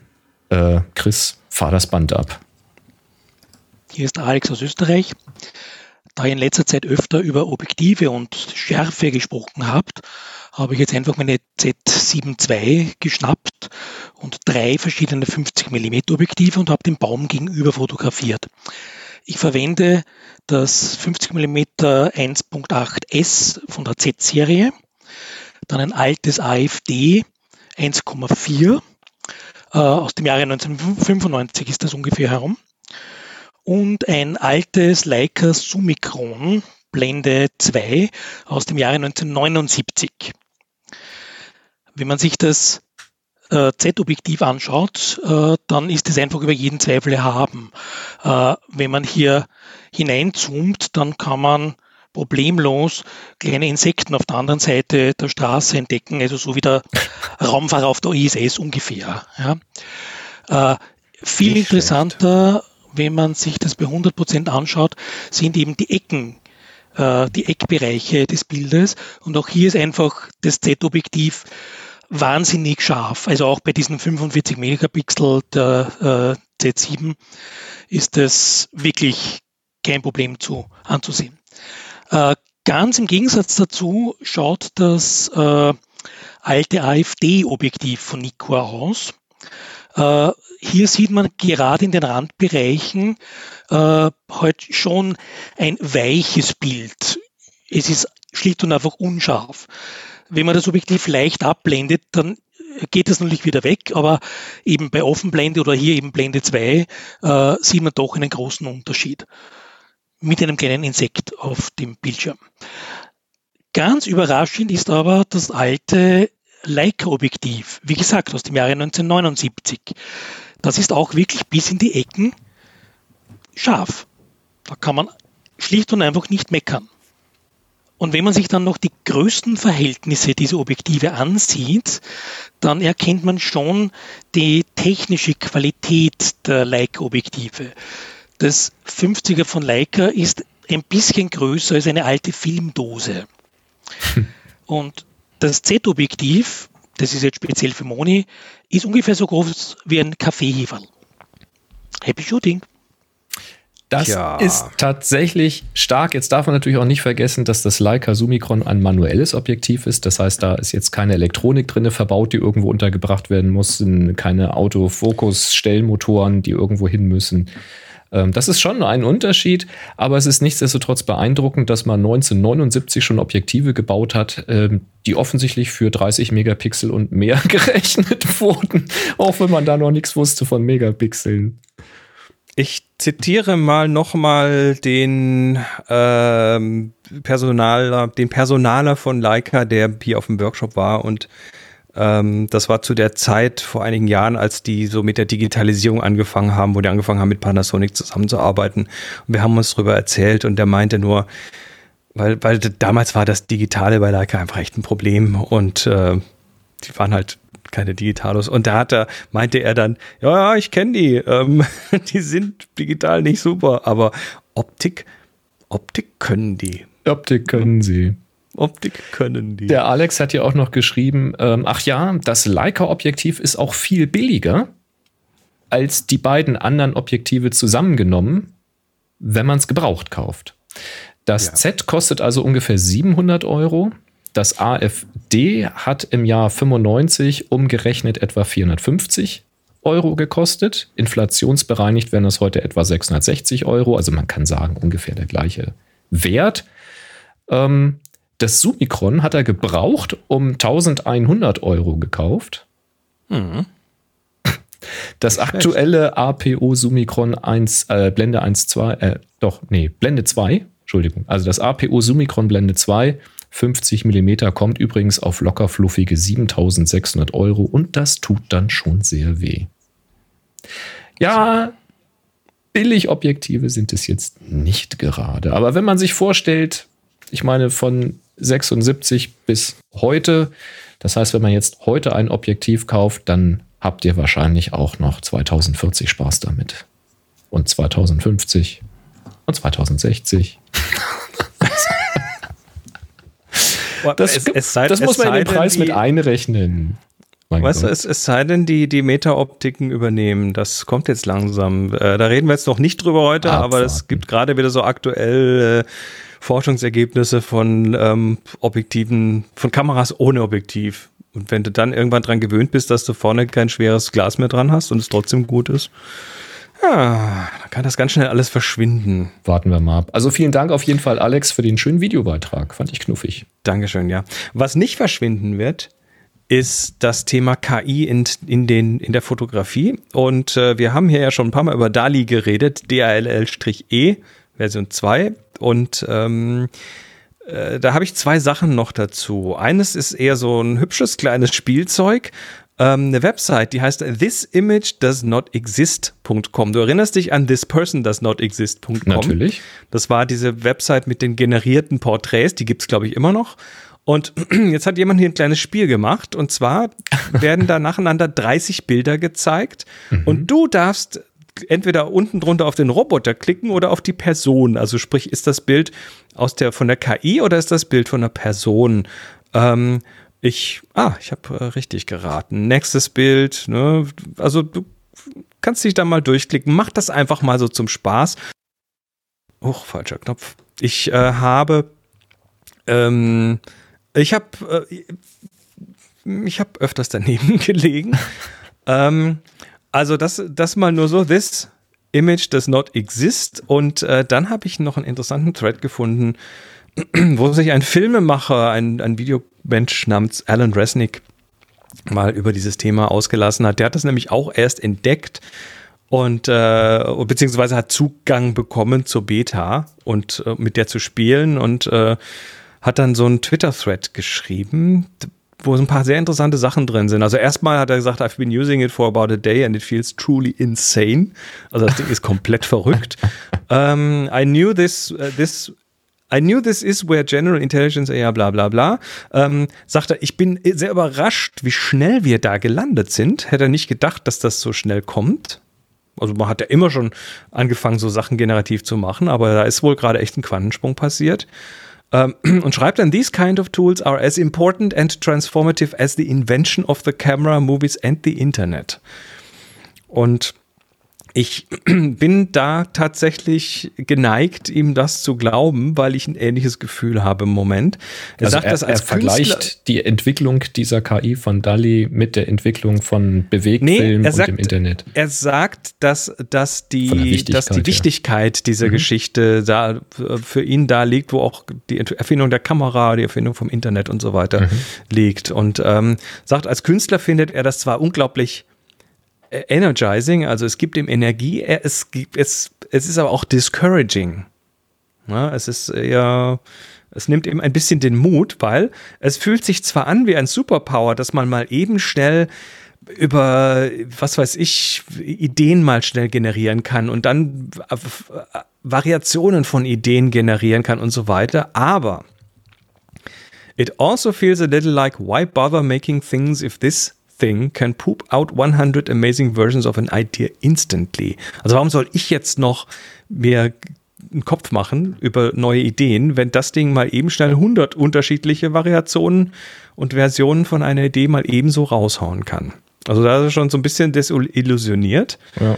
Ähm, und jetzt kommen aber Implikationen. Und ich hatte ja schon sehr früh gesagt, dass das Ding unglaubliche Implikationen haben wird. Mhm. Und er nennt jetzt mal eine und die ist tatsächlich ähm, interessant, weil er sagte, right off the bat, companies could fire most or, most or everyone working in their graphics departments.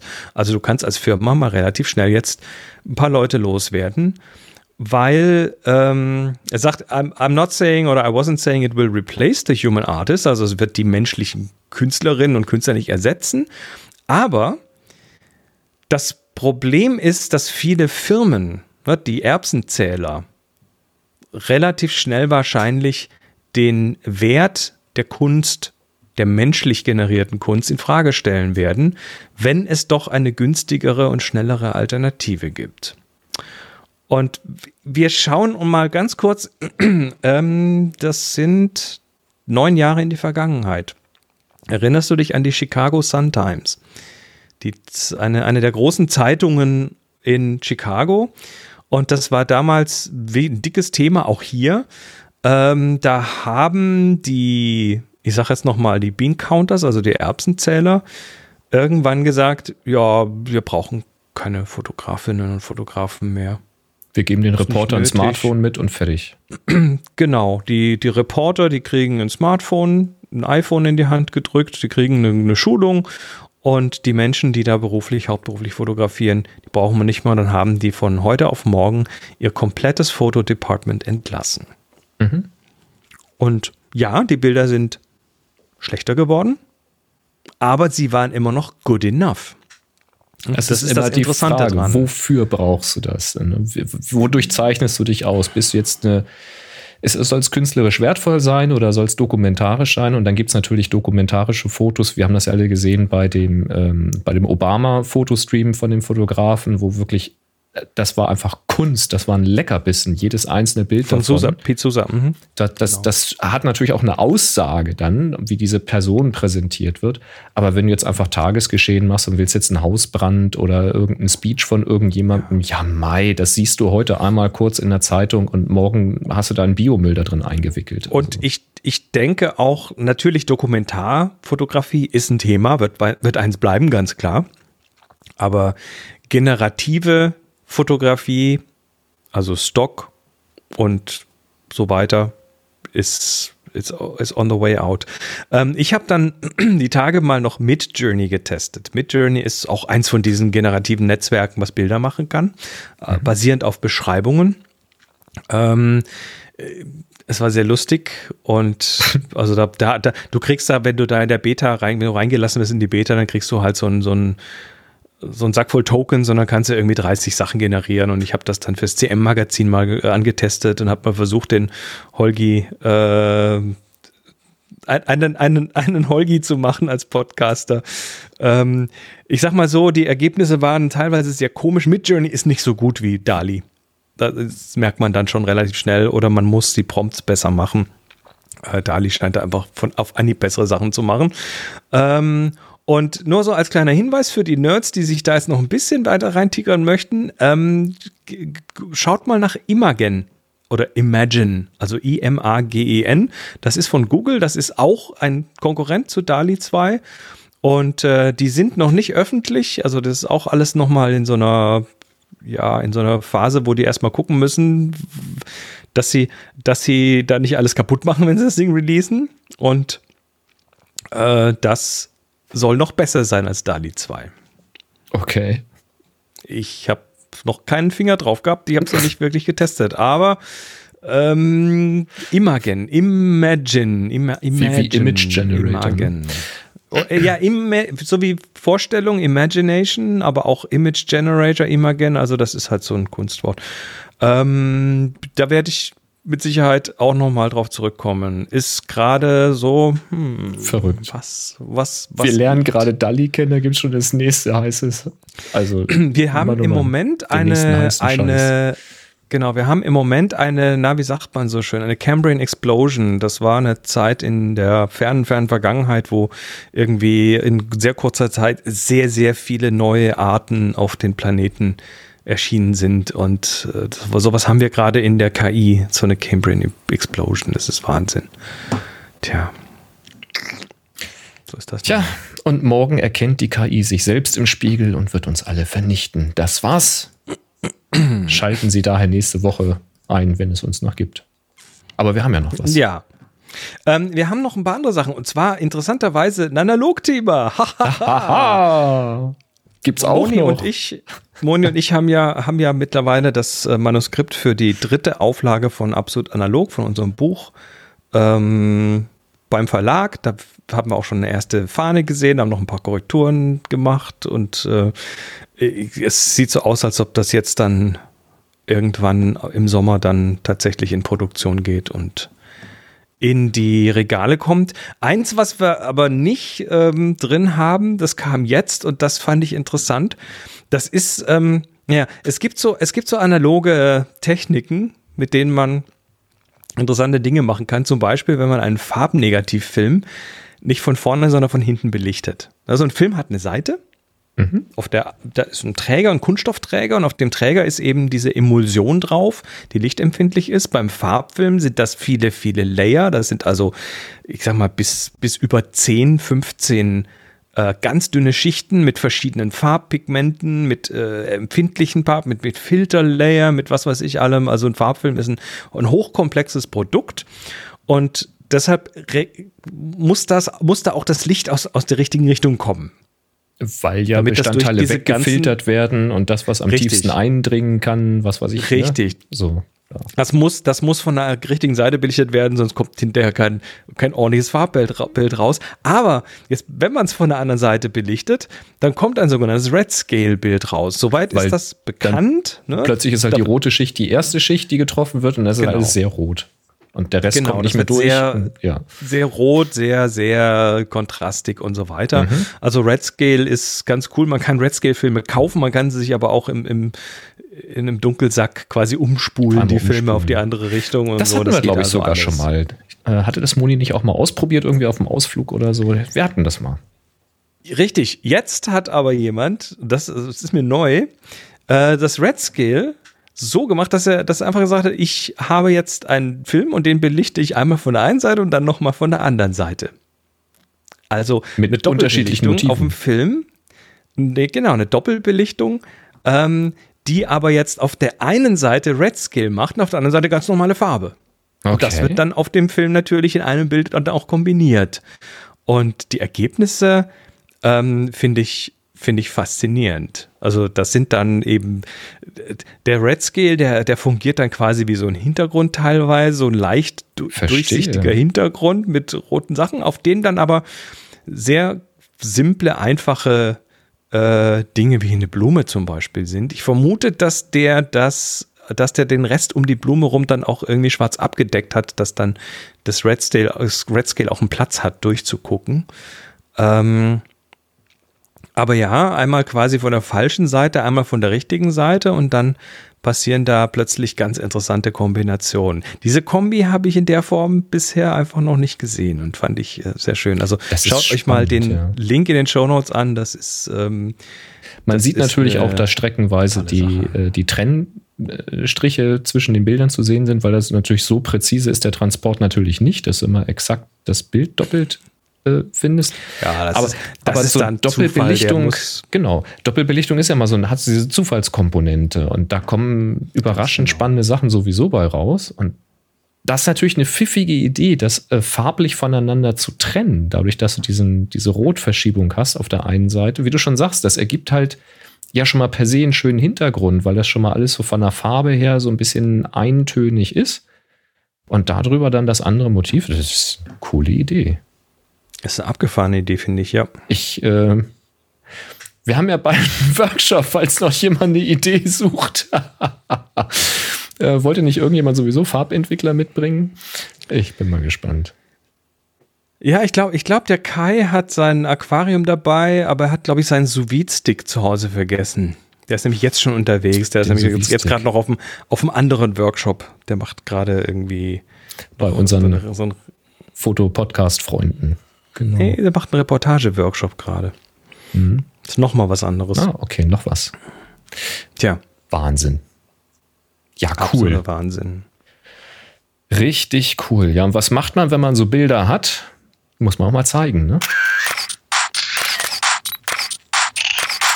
Happy Shooting, der Fotopodcast. Werbung. Denn wir werden wieder unterstützt von Jimdo, wo ihr euch eine eigene Webseite bauen könnt, ohne Programmierkenntnisse haben zu müssen oder überhaupt zu brauchen. Braucht ihr einfach nicht. Vergesst das einfach. Ihr seid künstlerisch unterwegs, ihr habt solche tollen Doppelbelichtungen gemacht, ihr wollt die zeigen, ihr wollt sie vielleicht verkaufen, als Produkte anbieten oder ähnliches, äh, weil ihr zu Hause, was weiß ich, einen genialen Plotter habt oder so etwas, wo ihr sowas großformatig dann ausdruckt und eben verkauft in limitierten Ausgaben, Auflagen mit eurer äh, äh, eigens getätigten Unterschrift oder ähnliches. Also ihr stellt selber Produkte her. Vielleicht habt ihr ein Geschäft, wo ihr eine Ausstellung macht und äh, wollt darauf hinweisen, dass die Leute da kommen oder ähnliches. Dafür und für vieles mehr könnt ihr eine Webseite gebrauchen. Und wenn ihr halt immer davor zurückgeschreckt habt, weil sieht nicht gut aus oder ihr wisst nicht, wie das geht und dann muss man sich darum kümmern, dass das immer sicher ist gegen Angreifer von außen, damit das nicht als Spam-Plattform benutzt wird und alle Nase lang müsst ihr Updates einspielen. Dann seid ihr bei Jimdo richtig, denn da kümmert sich Jimdo um den ganzen Technikkrams und ihr nur um die Inhalte. Und das ist gut.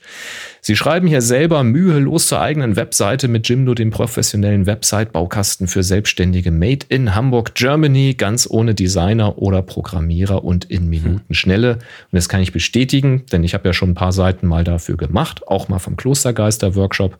Und das ist wirklich, also am längsten hat es gedauert, mal einen, einen eigenen E-Mail-Account dafür anzulegen, weil ich das nicht mit meinem Standard-E-Mail-Account äh, haben wollte, sondern ich wollte das wirklich über einen Happy Shooting-Account haben. Ähm, also bei meinem Provider eine E-Mail-Adresse anlegen hat länger gedauert, dann als die Webseite zu starten. Da geht ihr nämlich einfach mal auf happyshooting.de slash Jimdo, ähm, registriert euch da einfach mal kostenlos, keine Kreditkarte hinterlegen oder ähnliches. Einfach wirklich ähm, ohne Risiko mal ausprobieren, äh, mit dem Dolphin mal eine Webseite starten, beantwortet ein paar Fragen, zum Beispiel zu eurer Branche. Ne? Auch hier schreiben sie wieder Hochzeits-Homepage, Restaurants, Gastronomie, Online-Portfolio, Musiker, Bands, Ärzte, Praxen, Yoga, Freelancer, Berater, Coaches, Immobilienmakler, also alles, Künstler sowieso, KünstlerInnen. Ähm, wählt einfach was aus, weil dieser Baukasten, dieses System, das orientiert sich so ein bisschen an dem, was ihr ausgewählt habt. Ihr könnt auch zum Beispiel hinterlegen Instagram-Account, ähm, dann werden schon Fotos davon auch genommen und dann werdet ihr mit einer, ja, mit einer vorkonfigurierten Webseite äh, belohnt.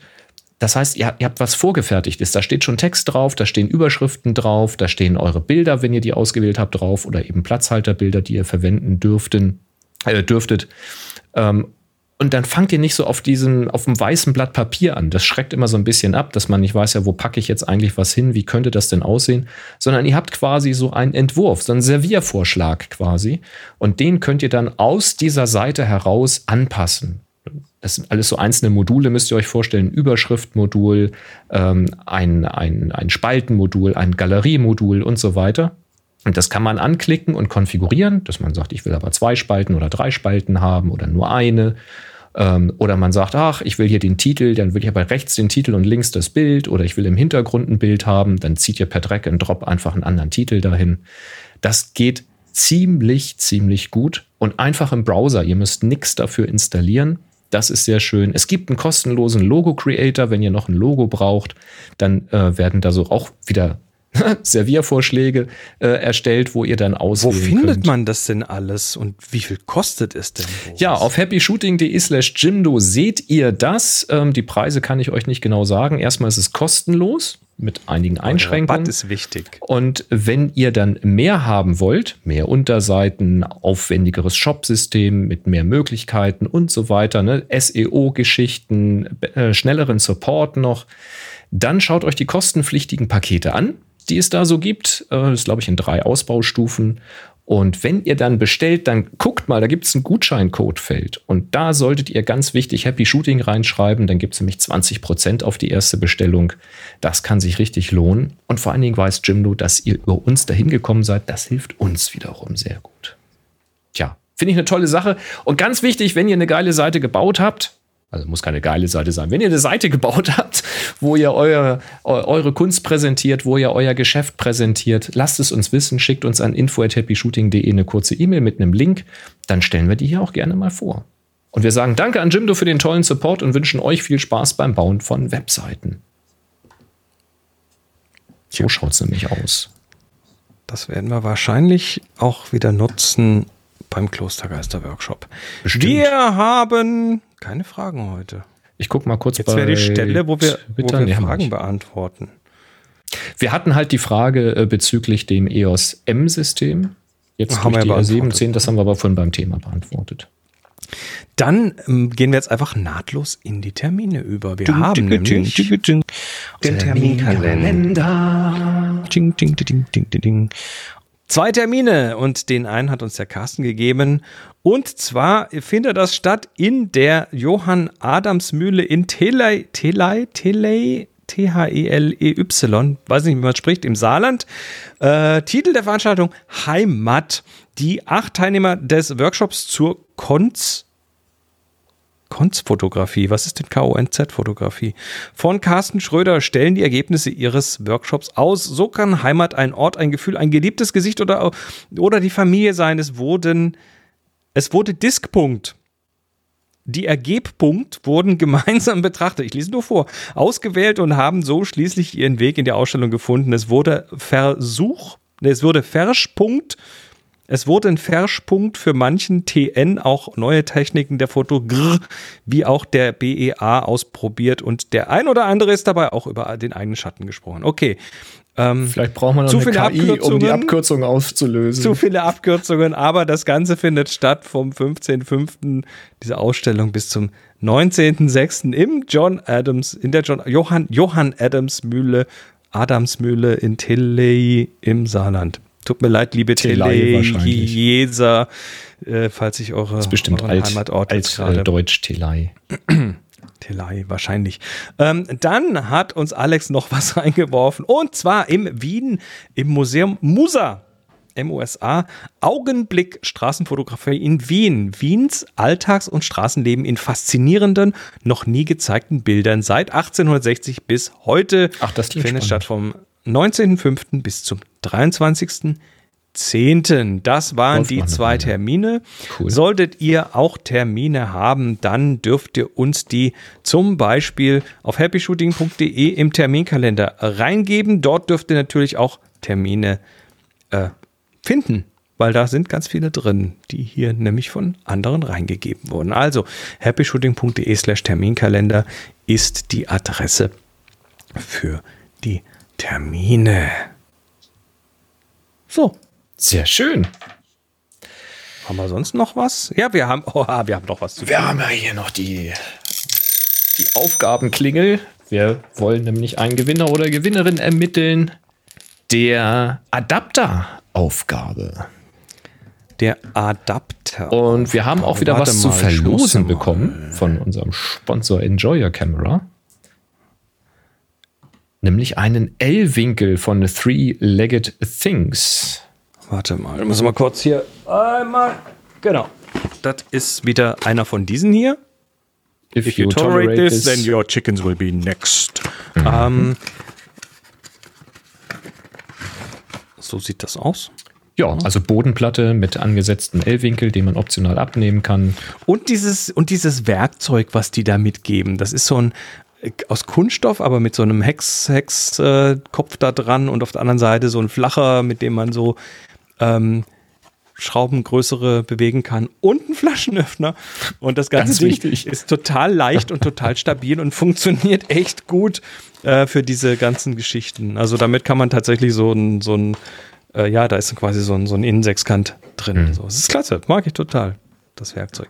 Ähm, ja, das gibt's zu gewinnen und wir Ich glaube. Three-Legged Things würde sogar sagen, im Grunde genommen verkaufen sie ein Multitool-Werkzeug und äh, in der Verpackung liegt auch ein L-Winkel. Sehr schön. Ja, so wird das wahrscheinlich sein. Äh, wir haben qualifiziert 16. Ja. Wir haben heute tatsächlich erstaunlich viele Disqualifizierungen gehabt. Ne? Vier Ja. Stück sind rausgefallen. Ja, ich glaube, es sind nur drei. Ich glaube, das Tool spinnt da ein bisschen. Äh, Und zwar einmal wurde jemand disqualifiziert, weil mehr als ein Bild eingereicht wurde. Das machen wir nicht. Also jeder immer nur ein Bild, weil wir wollen ja hier per Würfeln verlosen. Und wenn die Leute mehr Bilder einwerfen, wäre ja die Gewinnchance höher. Das wollen wir nicht. Deswegen werden die aussortiert. Das ist gegen die Spielregeln. Tut mir leid. Also einfach beim nächsten Mal nochmal mitmachen, aber nur mit einem Bild pro Aufgabe. Und ein anderer Teilnehmer oder Teilnehmerin wurde aussortiert, weil das Bild zu neu war. Weil wir haben ja einen Zeitraum, in dem die Bilder gemacht werden. Und auch wenn wir nicht direkt an dem Tag verlosen, sondern das mal eine Woche dauern kann, äh, ist trotzdem Einsendeschluss. Und wenn die Bilder neuer sind oder zu alt, dann geht das auch nicht. Bitte betrügt da auch nicht mit irgendwelchen Basteleien. Wir können das Ja, technisch nicht prüfen. Ähm, ihr würdet euch einfach selbst betrügen. Es geht immer darum, in dem gegebenen Zeitrahmen die Aufgabe mitzumachen, weil das soll ja auch so ein bisschen den eigenen kreativen Muskel stimulieren, sag ich mal so. Du hast Genau. einen kreativen Muskel? Echt? Ja, mehr als nur einen. Die meisten relativ schlapp, aber ich arbeite dran. wir haben jedenfalls 16 qualifizierte Bilder im Programm und da wollen wir mal würfeln. Willst du anfangen? Soll ich anfangen? Äh, du bist dran. Dann fange ich an. Ich habe eine 49. Das ist zu viel. Äh, ich habe eine 6, nee, 94 sogar. Ui. 16 haben wir, ne? 16 haben wir. 42. Damit haben eigentlich alle gewonnen. Die 21 ist auch zu groß. Knapp zu drüber. Äh, 9. Oh, dann ist ja alles. Das ist Dann ist ja alles gut. Holzhammeremilia. Holzhammeremilia. Das hier, ne? Genau. Emilia Holzi. Steht hier. Ähm, ja, erstmal gratuliere. Adapter-Wettbewerb. Und äh, das Ganze ist ja ohne Exif-Daten. Äh, was haben wir hier? Wir haben hier, es ist doch, das ist doch ein LAN-Kabel, oder? Entweder LAN oder Telefon und für 45 Telefon wahrscheinlich sowas. zu viele Pins. Also wird ein LAN-Kabel. Ja, und vor allem die bunten Farben ne, von, den, von den Leitungen. Das muss, das muss LAN sein oder so. Also, was haben wir? Wir haben eine Makroaufnahme, die interessantes Bokeh macht. Also, ich habe fast das Gefühl, dass das entweder so Freelancing sein könnte oder dass die, dass das Ganze mit so, einem- mit so einem, naja, mit so Zwischenringen oder sowas passiert ist, was dann halt auch üblicherweise so ein bisschen Meinst du, weil das so ein bisschen driftet irgendwie so? ja, weil es driftet und war. Oder, oder es ist ein, ist, es ist ein so ein, ja, könnte ein Lensbaby sein. Also irgendwie ist es nicht so crisp und gerade, wie ich mir das bei einem dedizierten Makroobjektiv vorstellen würde. Mhm. Ja, hast du recht. Aber steht nichts drin in der Beschreibung. Ist aber auch wurscht, aber ist eine schöne Nahaufnahme. Könnte ja auch eine ganz einfache Nahlinse gewesen sein, vielleicht, die ja auch so außen Vor allem so nah, dass man erstmal, wenn man sich, wenn man sowieso Technik nichts zu tun hat, erstmal gar nicht weiß, was das sein soll. Ich finde es aber interessant, die Details, die man sieht bei diesem Stecker. Also wir schauen halt auf ein relativ helles Bild, also fast schon Heiki. Ein sehr helles Bild, aber eigentlich gut belichtet in dem Stecker. Sind ja so transparente äh, Netzwerkstecker mit ganz vielen metallischen Pins dran. Und äh, auf der obersten Linie, da scheinen die Kabel oben anzustoßen, oder? Da sieht man irgendwie Ja. so. Das äh, ist mir ja so auch noch nie aufgegangen, dass das so Ja, ausschaut. du schiebst die, du schiebst die quasi, wenn, wenn du selber diese Kabel crimpst, nennt man das, oder krimmst, dann werd, die, werden die quasi von hinten in den Stecker reingeschoben und mit einem speziellen Werkzeug dann werden diese Kontakte da reingedrückt und ähm, also man schiebt die Kabel quasi bis zum Ende in den Stecker durch. Jochen, Jochen meint, zählt äh, sieben Kontakte. Ja. das ist Dann wäre es kein, Netzwerk. dann wär's kein Netzwerk. Vielleicht ist es tatsächlich eine Telefonanlage oder sowas. Mhm. Nee, ich zähle acht, ich zähle acht. Nee, hinten zähle ich sieben. Zwei, vier, sechs, sieben, acht. Vorne zähle ich acht und hinten sieben. Da ist der Adapter. Oder man braucht einen. Hm. Spannende Sache. Nee, ich zähle vorne auch nur sieben. Äh, ich bin verwirrt. Es kommt drauf an, wo man zählt. Also 1, 2, 3, 4, 5, 6, 7, 8. Ich sehe zumindest acht äh, von den Kontakten am vorderen Stecker. Ist- vielleicht werden wir es-.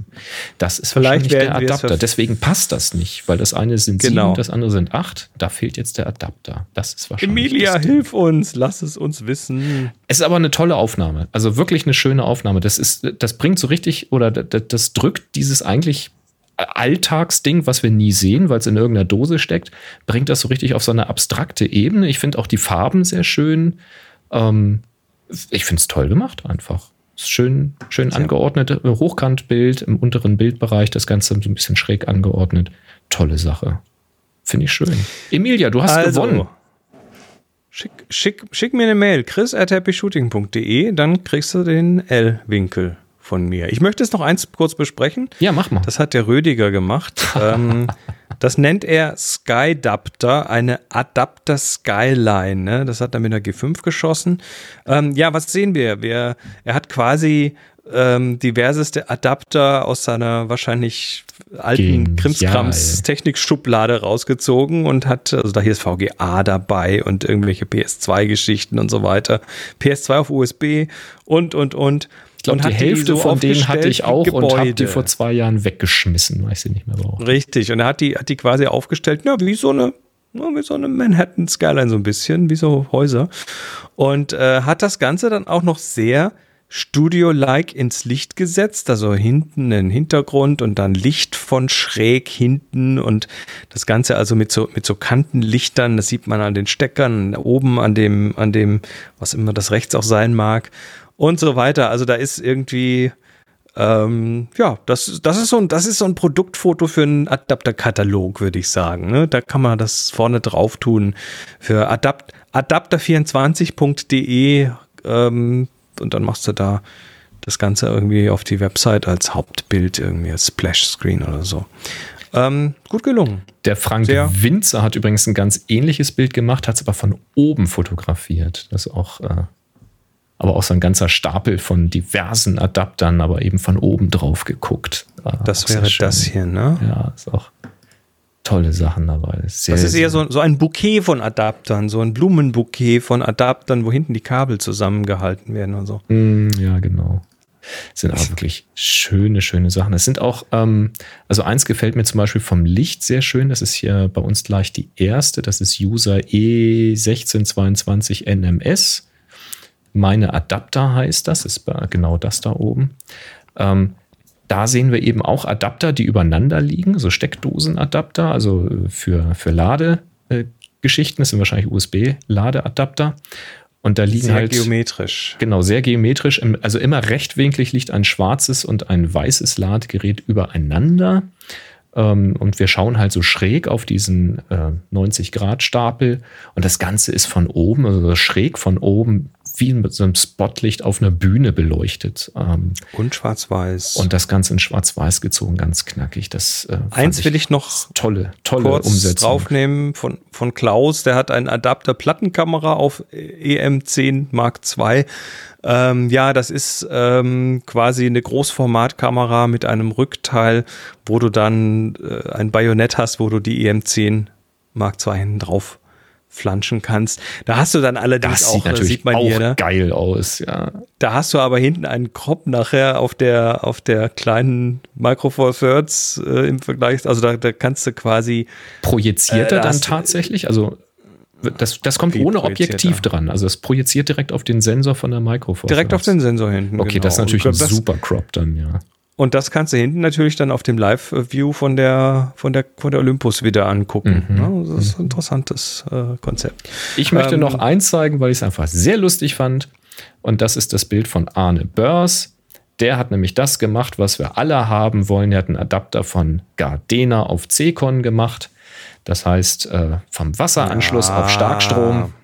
Ähm, ob das immer so eine gute Idee weiß ich, äh, ist, weiß ich nicht, aber sollte da wirklich Strom bei rauskommen oder sollte man umgekehrt mit Strom den Rasen sprengen können, ist das natürlich beides sehr begrüßenswert.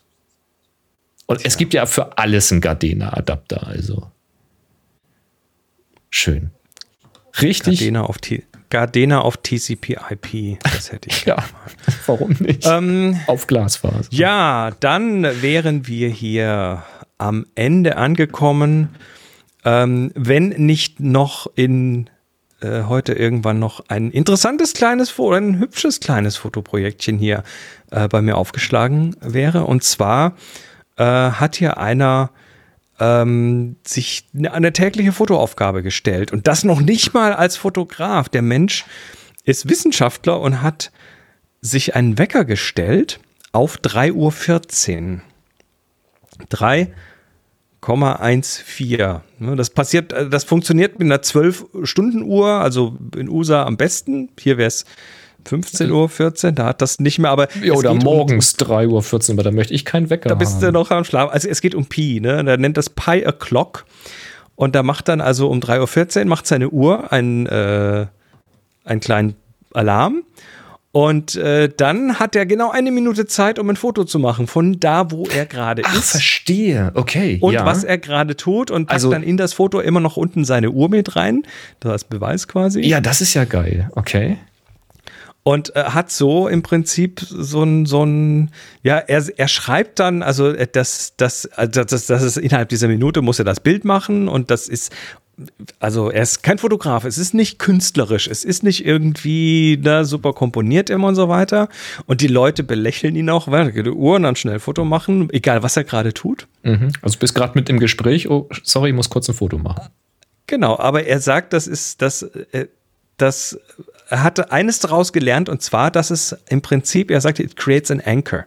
Mhm. Es, es, es erzeugt einen Anker an diesem Tag und mit diesem mit diesem Bild sind dann immer die Erinnerungen an diesen Tag und was da drumherum passiert ist verbunden, die sonst einfach weg wären. Ja.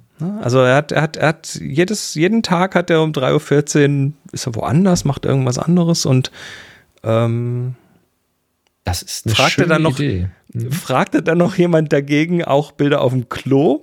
Seine Antwort war, jeden Tag um 3.14 Uhr. Jeden Tag um 3.14 Uhr, egal was gerade passiert. Warum denn nicht? Das ist sehr, sehr stark. Und weißt du was? Es gibt ja. eine Inspektor Barnaby-Folge, wo es mhm. ähm, wo auch Fotografen drinne vorkommen. Und zwar sowohl alteingesessene Analogfotografen als auch moderne Digitalfotografen. Und da entsteht eben der Clinch zwischen diesen beiden. Ja, diese blöden Pixel, die haben keine Tiefe und das ist alles keine Fotografie.